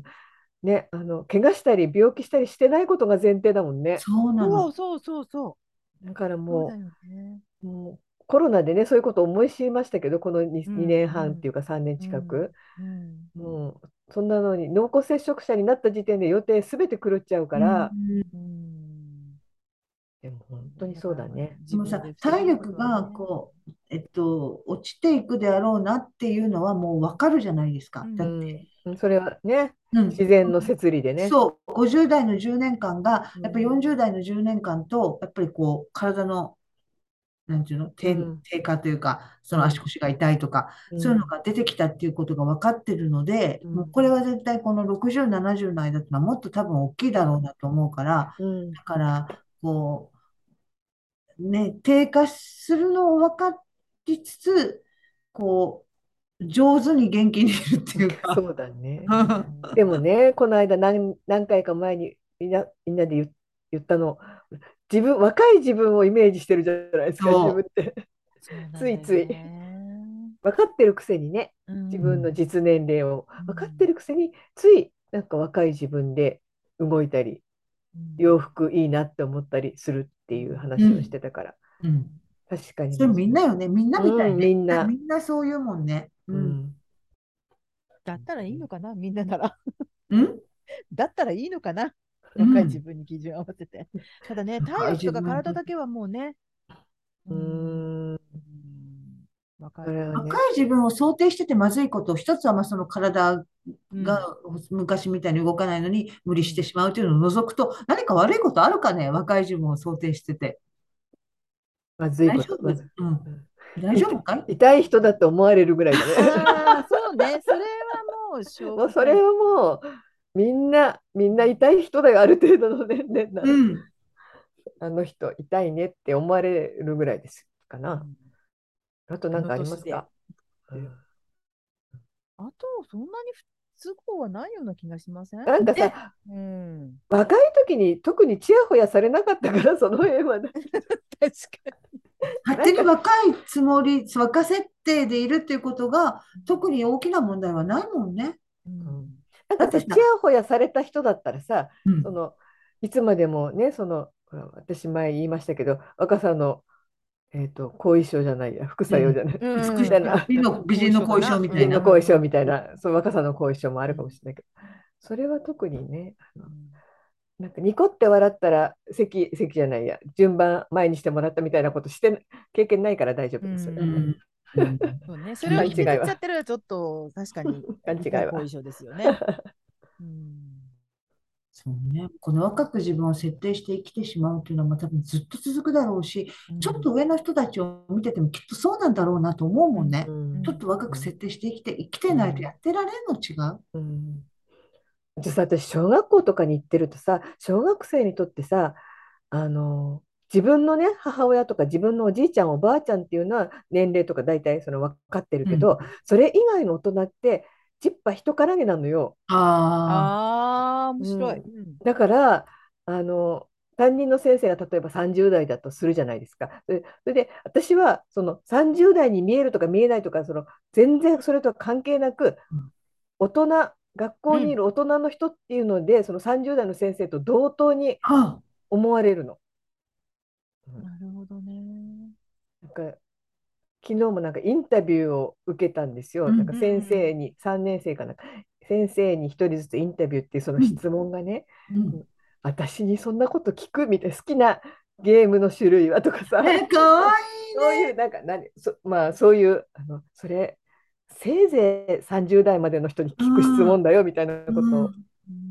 で私がなんか苦笑するとなんで笑うのみたいな感じなのねああ、何でもいいんですよとか言われてこう答えを催促されて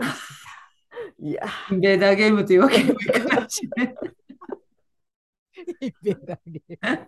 ー別に好きじゃないしね。そうなんだなーって思って、うん確かに自分も本当に10代の時とか、大人わかとる。年寄りぐらいのその雑な、ううんん。うん、だから憧れのお姉さんを超えると、うんあ、あこんな大人になりたいなっていうのは大体まあ20代ぐらいの女性とか女優そうさだん。ね。それを超えるともうなうんん、もうか、ね、 うん、うんだから私たちがもしかしたらちょっと自分を若く設定しているなんていうのは何て言うんですかどうでもいいこどと、うでもいい世の中的には。的にはねそんなことすら気にしてないよ、こっちの誰も。うん私自分のこと若くなんかあのイメージしちゃったなんて照れてるようなのはもうてへーとか言ってる場合 じゃない。そんなのはもう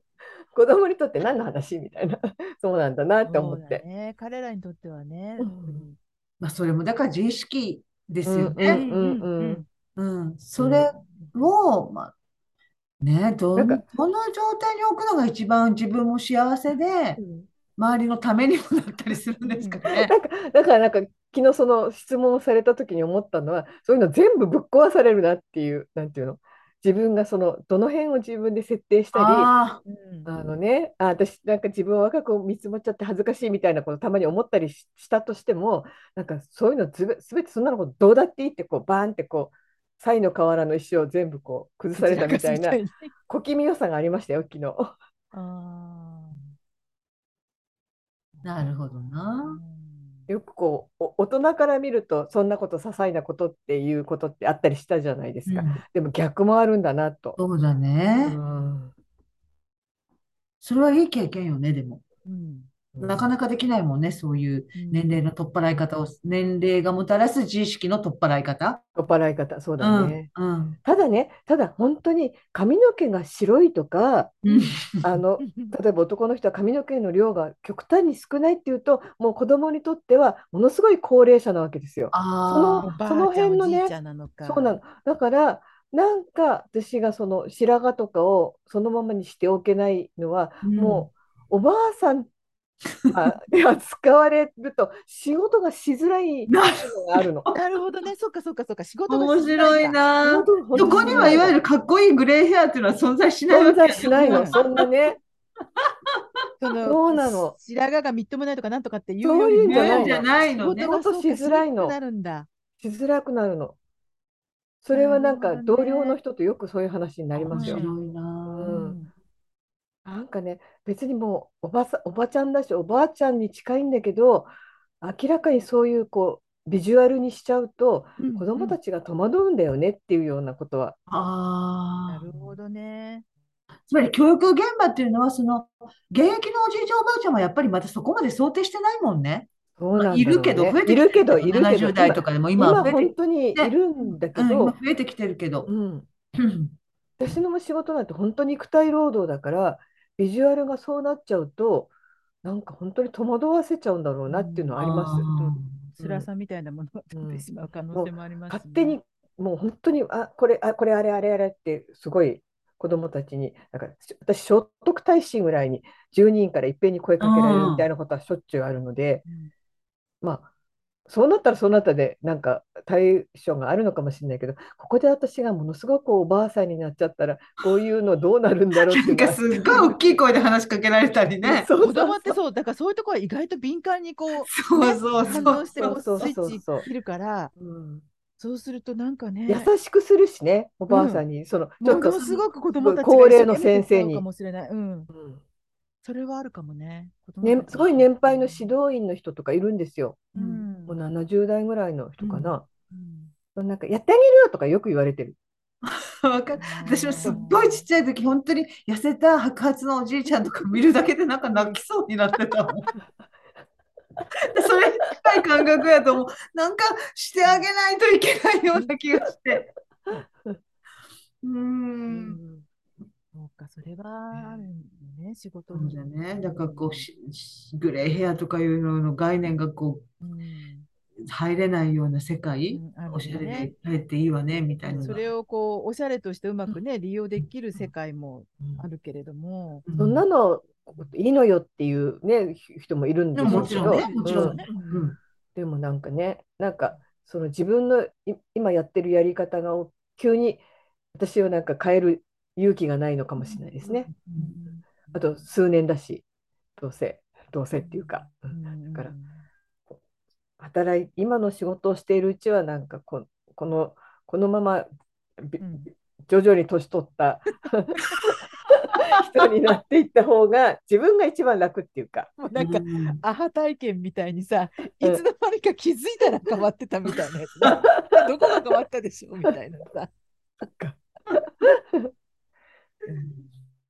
これがね、あと10年、20年あるんだったら、また違う対応の仕方を考えるのかもしれないけど、もうね、あの、うん私、学校図書館に入った時は50代だったので、うん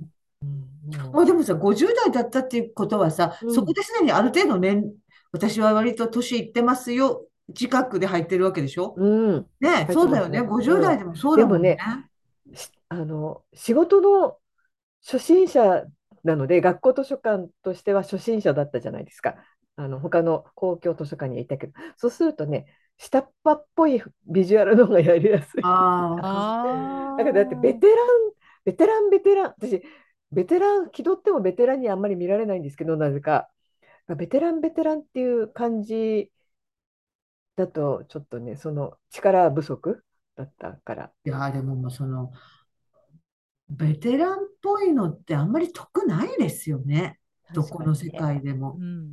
でもなんかベテランっぽい人っているじゃないこうパッとと見見ででますよ。パッとい見る意外とベテランじゃなかったりするんだよねうん逆にうんあこの人に聞けば何でも知ってるって思うような苦労見したて目るかもね、そういう人は。意外と何にも知らなかったり 大変な思いしてるよ。そういうのがなんかややだなとこう年とともにベテランっぽくならないといけないと思ってる人もいるかもしれないしね、なんていうの、うこんう、振る舞いとしてそ。うね、うん人にもよるし、もしかしたら職種にもよるのかもしれ職ない種かそうですし、うんうそうですねうんありますねそうねベテランっぽくは私もなかなかなれない。まあ、ベテランって、年齢的にもベテランと見られるんだろうけど、あんまりベテランっぽくは対応、うんなんかできないな。うんベテランね。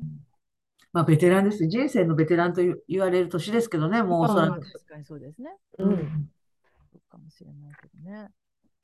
うん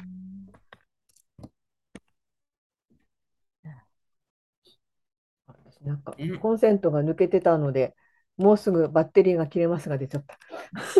私も実はさっき出たんですおろおろおろおろおろおろあれと思ったらあの充電入ってなかったんで、バッテリー低下してますっていうのが結構怖いよ録音始まって怖いよすぐに出たんです。うわーと思って、何事もなかったかのようにあのスイッチを入れましたが。そっかねえ、もうこっちも充電切れそでうもさ、今日のさ、ミキティさんのオバフォーの、今日だっけ昨日だっけああミカさんそうミカさんねあの私が間記違事った LINE したのね。そうそうそきっかけうそ はう。でさ、そこでやっぱりさ、ミカさんなんか本当に何でもできそうに見えるけど、そんなことないって思ってるって書いてたけどさ、ああいうのって本当、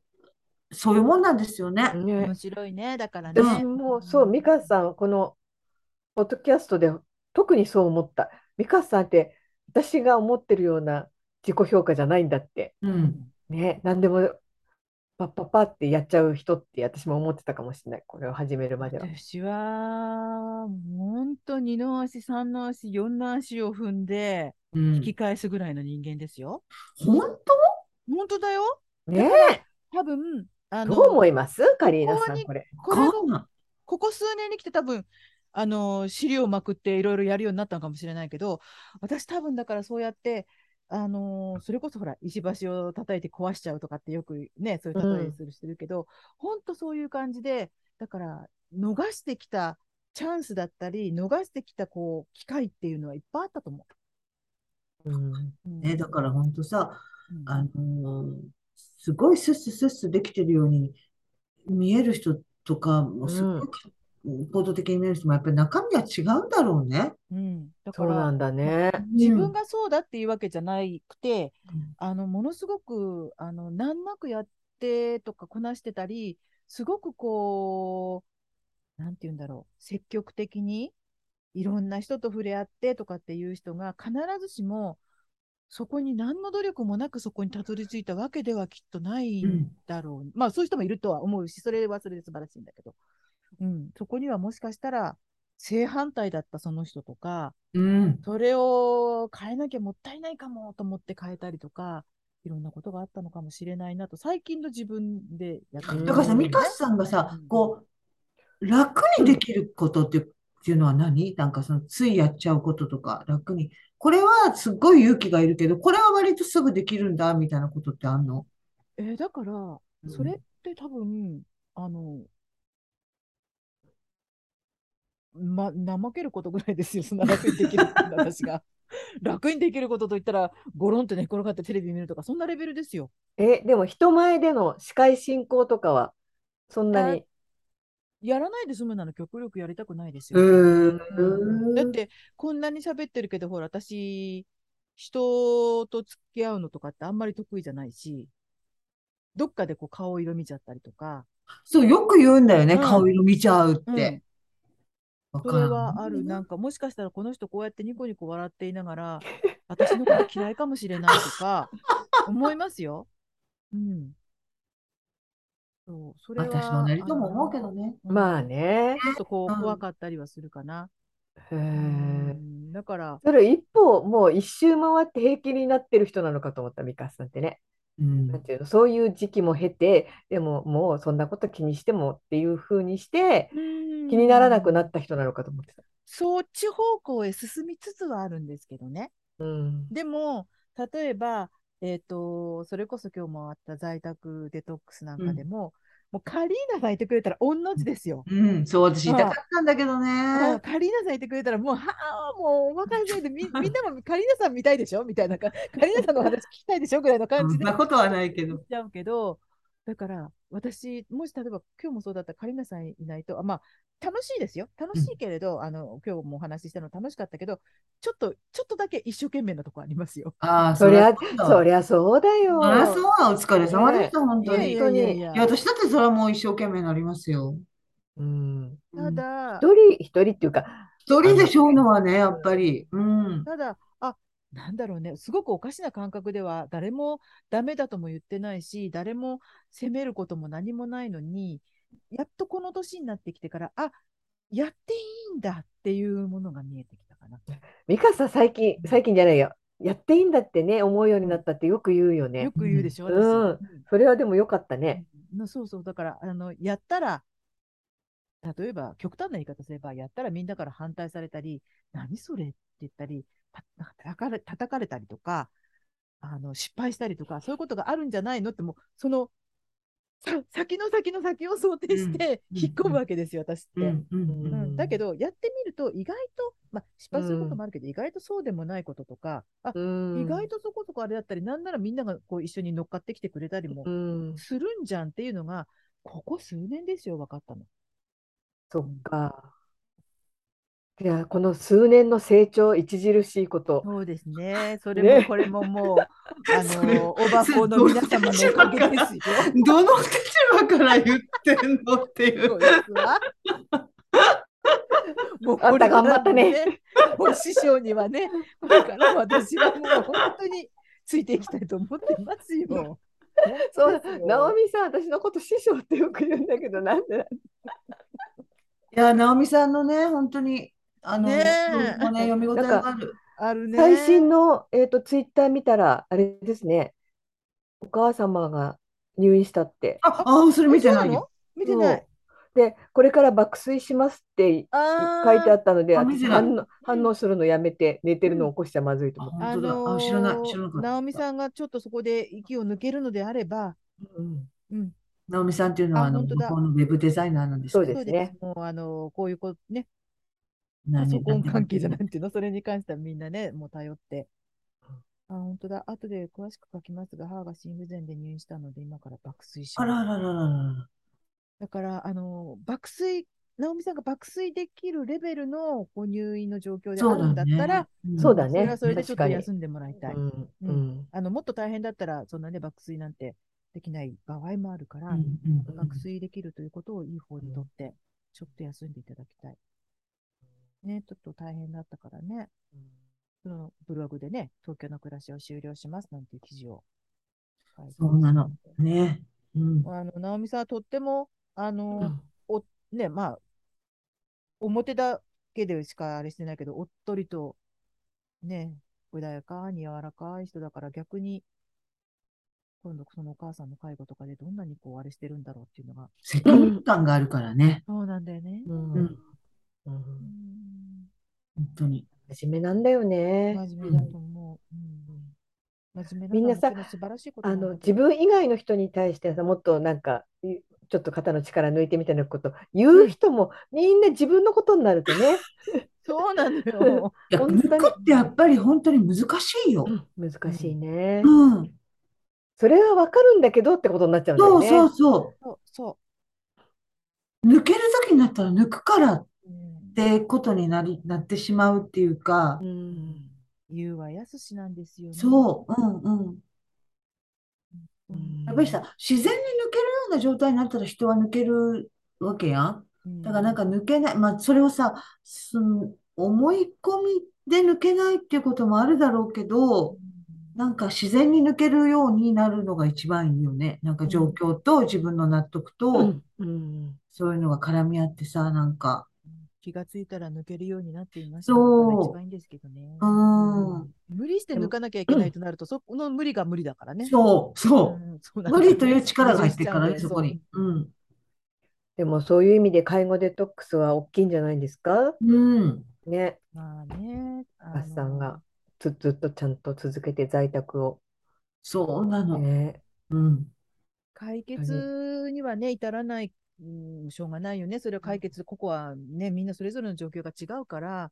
A さんに当てはまった策が B さんにはまるとも限らないから、うん。それはもそううそこで解決策とかを見つけるっていうのは難しいけど、それこそこのね、あの、ポッドキャストもそうですけど、人と喋るっていうことの力ってすごいなって、そね、うんここでまたやるようになってからも思ったし、そうだね一周空いただけで寂しかったもんねう。そう、なんかちょっとね、あの、あーっと思いましたもんね。 その割に何にも話題持ってこないっていそうう。そう そう。いわゆる、うーんな途中でちょっと時間かかったりとかして ね。丸腰感がいいんじゃないんですかそうそうそうそう。あのガーこれまド、たねガードなく。そう、準丸備腰してですよ考えて、台本作って、それで喋ると、またそれはそれでストレスになるんで、ね、だからこれ台本なしにわっと集まって、わっと話して、わっと終わっていくっていうのもうんうん、凄さっていうのはあります高橋さんのさっきおしゃ今べり言ってた美香さんのこのやっていいんだっていう感覚って、うんやっぱりこう、これもさっき言ったこう大人になったうん。幸せ感の一つだと思うからね。うん本当はね、あのどっかでいろんなことを自己規制したりとかしてる人のがやっていいんだと思えるのを、もうちょっと早い、できれば早いうちにその、うんやっていいんだよっていうことに気づいてもらいたいとは思うけれど、でもまあね、やって多分いいんですよ、それは。なんかさ、仕事とかでもそうじゃないですか。最うん初、どっか新しいところに、環境に行くとさ、何にもこう、がんじがらめだけど、慣れてくると、あ、こういうことやっていいんだってよく思いますよね、仕事って思ってきたから。ありますうねん。うんあとほら、仕事に人間関限ら係ずもそうじゃないですか。あ、この人とここまでこういう話をしていいんだとか、うんあーそういうものも少しずつこう、まあ、それでいきなりはなかなか見えないから、あれだけど、でもはじめまして、実は私ね、みたい な。そうそう、そそれれは怖い、ちょっとそれはえーと怖思うい。けどねそれは怖いや。怖いと思っちゃうけど、うん、でも少しずつ少し大人だからね、ちょっと様子を見つつ、顔色見つつ、いい意味で、あ、大丈夫なんだなって、うん思える相手に出会えたらもう閉めたもんですよね。うんね。だからやっていいんだとか、あ、こうしてもいいんだっていううんことが増えるといいな、みんな。本当うにね。ん。まあやっちゃいけないこともあるよ、もちろん。ねうんうんうん、やっちゃいけないこともあるんだけれど。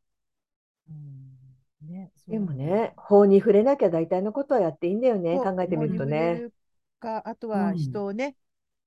あの傷つけ不条理に傷つける。ううんんもちろん、真剣に付き合っても傷つけてしまうことっていうのは出てくるけれども、そうじゃなくて、こうんう、いたずらに人を傷つけるようなこととかね、そういうことさえしなければ。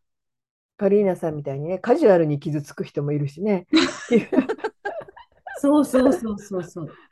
きっとカリーナさんが傷ついたって思ってるその場に行った人がまさかカリーナさんが傷ついてるなんて思っていなあいー傷ついてとすかっごい傷つくからね。うんすそう。ごいその概念が変わりました私あの時。傷つああ。くということねう。うんんそれはあれですよ。何べも前も申し上げましたけど、傷つけられるっていうのとは違うんですうん、違よ。うんだよね。勝誰手かにに勝手に傷傷つくんだよね。状況において。ただね、うんその勝手でも何でも自分が傷ついたっていうことあそんなにカジュアルに使っていいんだ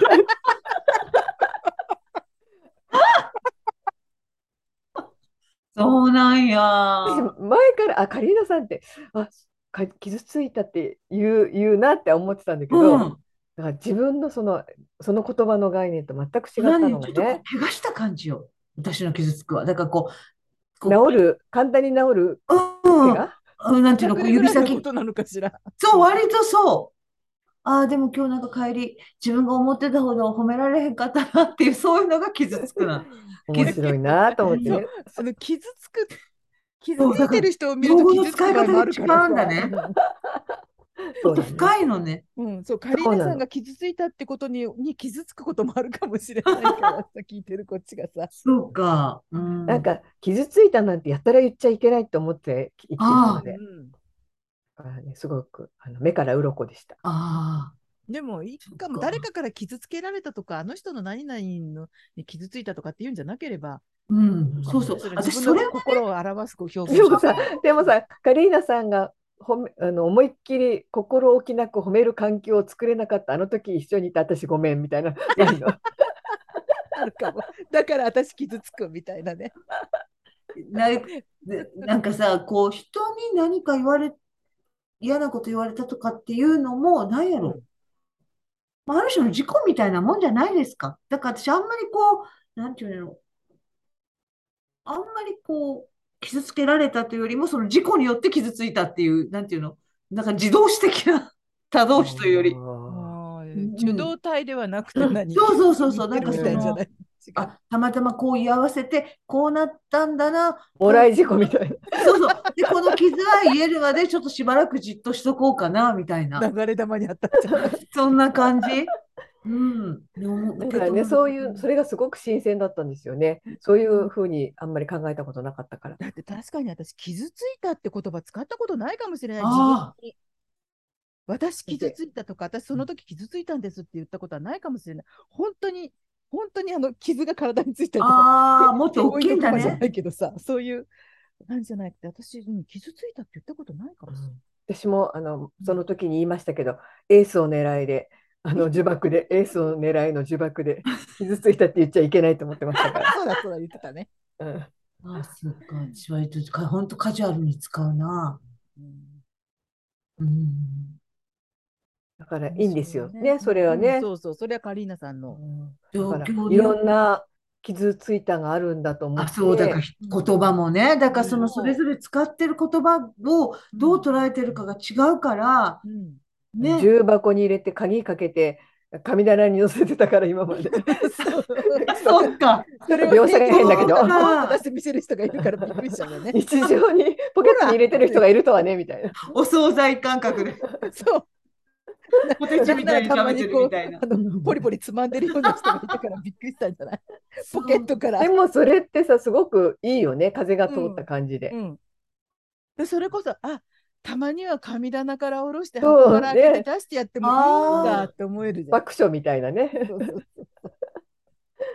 風風にさらして。こううんさ、なんかさ、あの、こうぐさっと来てるような状態の時ってやっぱあるじゃないですか。大人になって減ったけど、うんやっぱうりんあり若まいす時ね。とか、うんあの、すこう、ごい無神経なこと言われるとそうかね。私今うんバサーって心に傷を負ったなーみたいな時ってやっぱあるじゃないですか。うん。で、その帰り道とかに、私は今傷ついてる から、じっとこうやって、こうやって、こうやって、傷ついたなと思いながらとか、そういう手当てうんをする中で、その自分の傷つくっていう用語の使い方が出てきてるんやと思う。で、その継承、そこまで深くないものも、うん。あ、これはちょっと今傷ついてるから、ちょっと今芝この絆創膏、今ば、これはまあバンドエイドぐらいだなとか、なんかそういう自分なりの、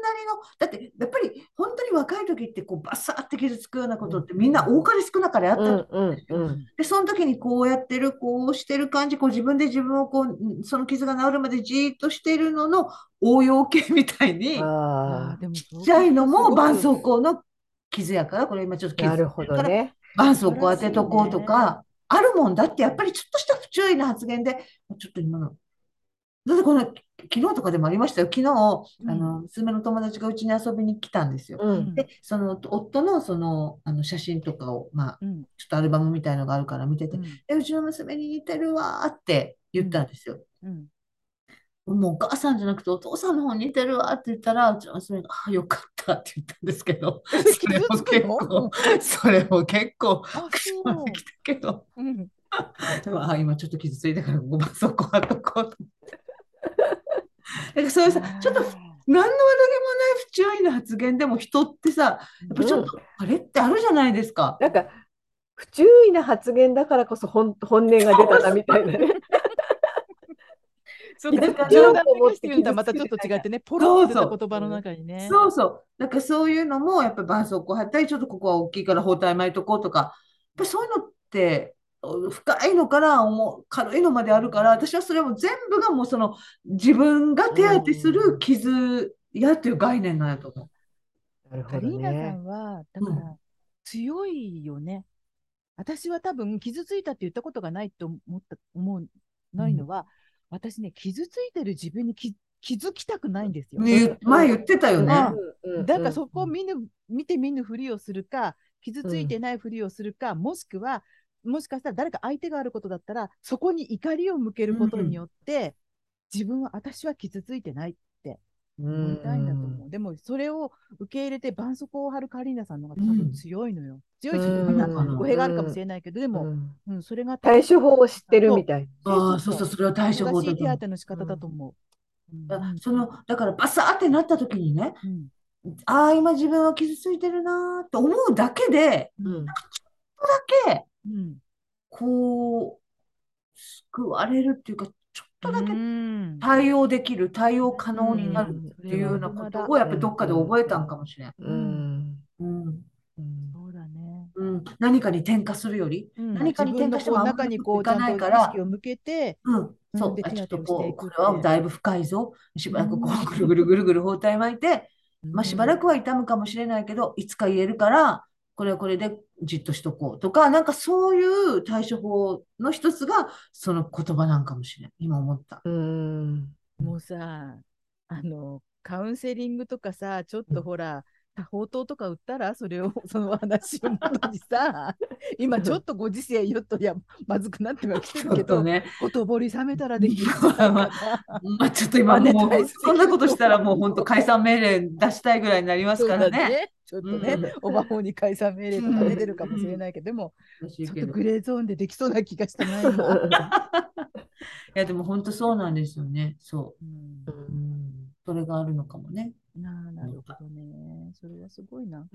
やっぱりさ、嫉妬心とかさ、うんその今言ったガサってこう来たガサ、今私この、特に若い時なんかなんやろ、こう、人前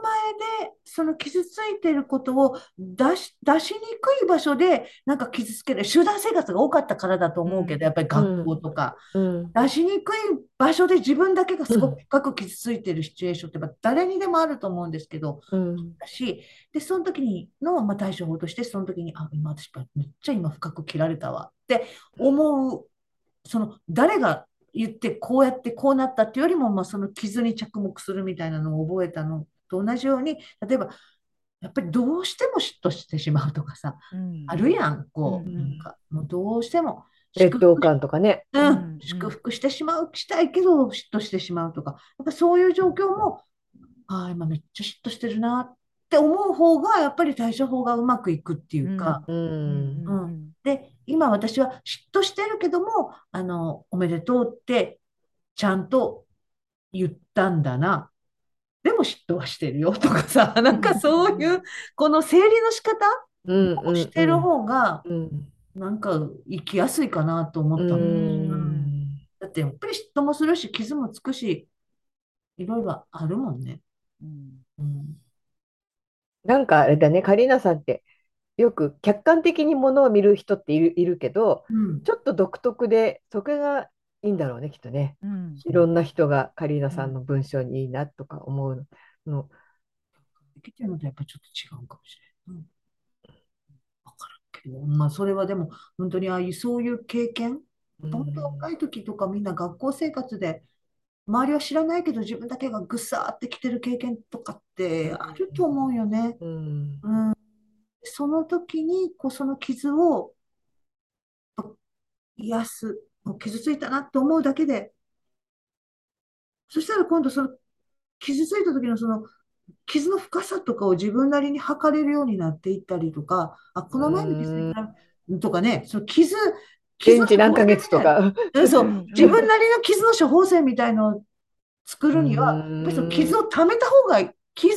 あ、傷蓄積っていうかさ、うんこれは傷の、傷の系統とか、これは嫉妬の系統とか、うんあそうそいううやっこてとフなァんイリンだグしていくわけだ。そうそうそう、これは怒りのね、怒りのね系手をつけてね。えーうん統、怒りの系統とか、うんだから私割とそういうのをしてて、例えば、あの、夫は割と、あの、それはまあ、俺がやるわとか、まあ、それはまあ、なんとか言って割とこう、それとか、あ、それは今度、まあ、交渉とか割と言うのにさ、長い間こう、あ、そうか、そういうことなんだな。いつかこうするんだな、この人は。こうずっと思って生きてくるやん。私、こういう夫婦結構多いと思うんやけど、で、そうやってこうするんだな、こうするんだな、せえへんやん、みたいなことをずっと繰り返すみたいな。うんこれもさ、こうするよって言ったけど、この男は絶対しないぞ っていうことをさ、うんどっかで貯めて、うん事案として、これはこの人がこうするぞって言った時はしないから、しないを前提に、たいあの手を打っといた方がいいっていうような学びをした方が、やっぱりいいんだよね。でも割と夫婦ってこうその辺の微妙な、まあ、ジェンダー的なそのか、なんていうのこうこっちの言うことを聞くとか聞かないとかもあるからこうあんまりそこを抜本的にどっちも考えないであのいつかやるからやらへんやんいつかやるからやらへんやんみたいなずっと繰り返してずっと人生を終えていくみたいなパターンが多いんだけどもうんやっぱりこれは、まあ、賢明な方が。あ、うんこの男、常にこういうケースの時には、こう言うけど、絶対私が見てるこの見込みの方が正しいと思ったら、もうそれをやっちゃっとくとか、なんか、そういうことの方がいいなっていうのをどっかで気づいたんだろうね、やっぱり。それもやっぱりだから事例を集めて、処方箋を、ファイリングして、そう、ファイリングする、ファイリングう壁。んえー事例のファイリング壁。ねちゃんとなんだろうな、あの、まあもう外にうん向かうべき時もあるけど、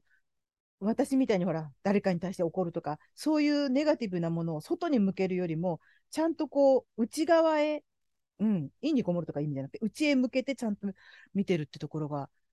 カリーナさんは大人だなって思う。大人かな大大人人かどうかカわかリらーんナさんだなって思うん、わからんけど、その、そう、そういうふうに、こう、うんうまくいかない事例っていうのを多分、いくつかファイリングして、分類して、、うんで、、そのうまくいきたい、活かせたいから、うまくいかせるためには、この事例は常に私の場合、ここがうまくいかないっていうのをいくつもファイリングしといて、うん、で、とかっていうのを割とや、やるタイプなんだと思う。うんうん。それがその一つは傷つくね。傷つくも、だからうんうんうんバサーから、ちょっとかすり傷ぐらいまであって、で、それは全部私の場合は傷つくホルダーに入ってるかきら、傷つきカルテが全部あるわけだそうそうそう。なで、るほそどの対処法は大体決まってる。癒えるまで待つっていう。なんかどっかに持っていかないで、私も悪くい。ない。もう向こうも多分悪くなくて、まあそう見られるんだろう。だからそこは悪くないから、癒えるまで待つホルダーに入れておくとか、多分そういうのをすごくやるんだと。なるほどうんねうん。そうだね。どうでしょう、また皆さん。失礼しましカリーナファンの皆様。長々喋って カリーナ劇場はた。。皆様申し訳あ多りま分せ皆さんん。が感動してくださったと思います よ。ね。では、おすすめします。皆さ自ん。己啓発本出しましょう。そのううんんそうだね。な本当だね。今でも初めて喋って分かったや。だって自分の傷つくなんて本当にみんなそうしてると思ってたから。あ、美香さんのそれと一緒よ。だからみんなそうしてる。そうだね。うん、うん。簡単なこ、だから自分のそのある種の癖みたいなものが売りなんですよね。やっぱりどっかで。売りなんだ。ミカさん、売りだよ。売りだよ。売りかな。うん。癖は売り。売りは癖にありやと思うよ。本当に。売りは壁にあり。そ壁うっていうとまたね、いろいろな壁が、ね、いうんろんな人のいろんな壁がありそうですけど。うん。うそうんだと思うよ。ねじゃあ今度はあれですね。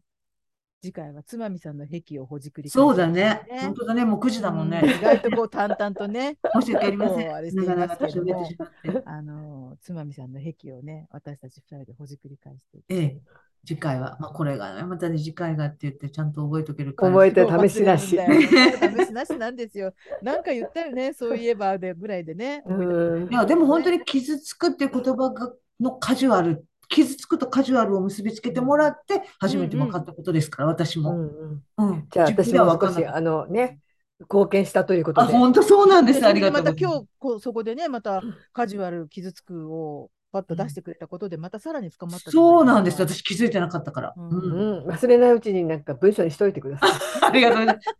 りがとうございます。ね、あの、スペシャルサンクス、トゥー、つまみさんぐらいのそうだね。ね本当だね。本当だね。本当だ。。ね、うんそうやって、ありがたいつまみさんに、また最後の最後のはね、ご挨拶 の、そうかあけーるそうわなけんでですすよがね。もうないんですけど、うん。前回あのプランナインのはいはいはい。朝声そうです声ねさんを入れたので、じゃああなたは うんヤナ・ギブソン を知っていますか？知ってますよね。 はい朝声声さんを知ってる人は知っ てますよね。そうですねはい。でではは、ありがとうございました。。はいありがとうございました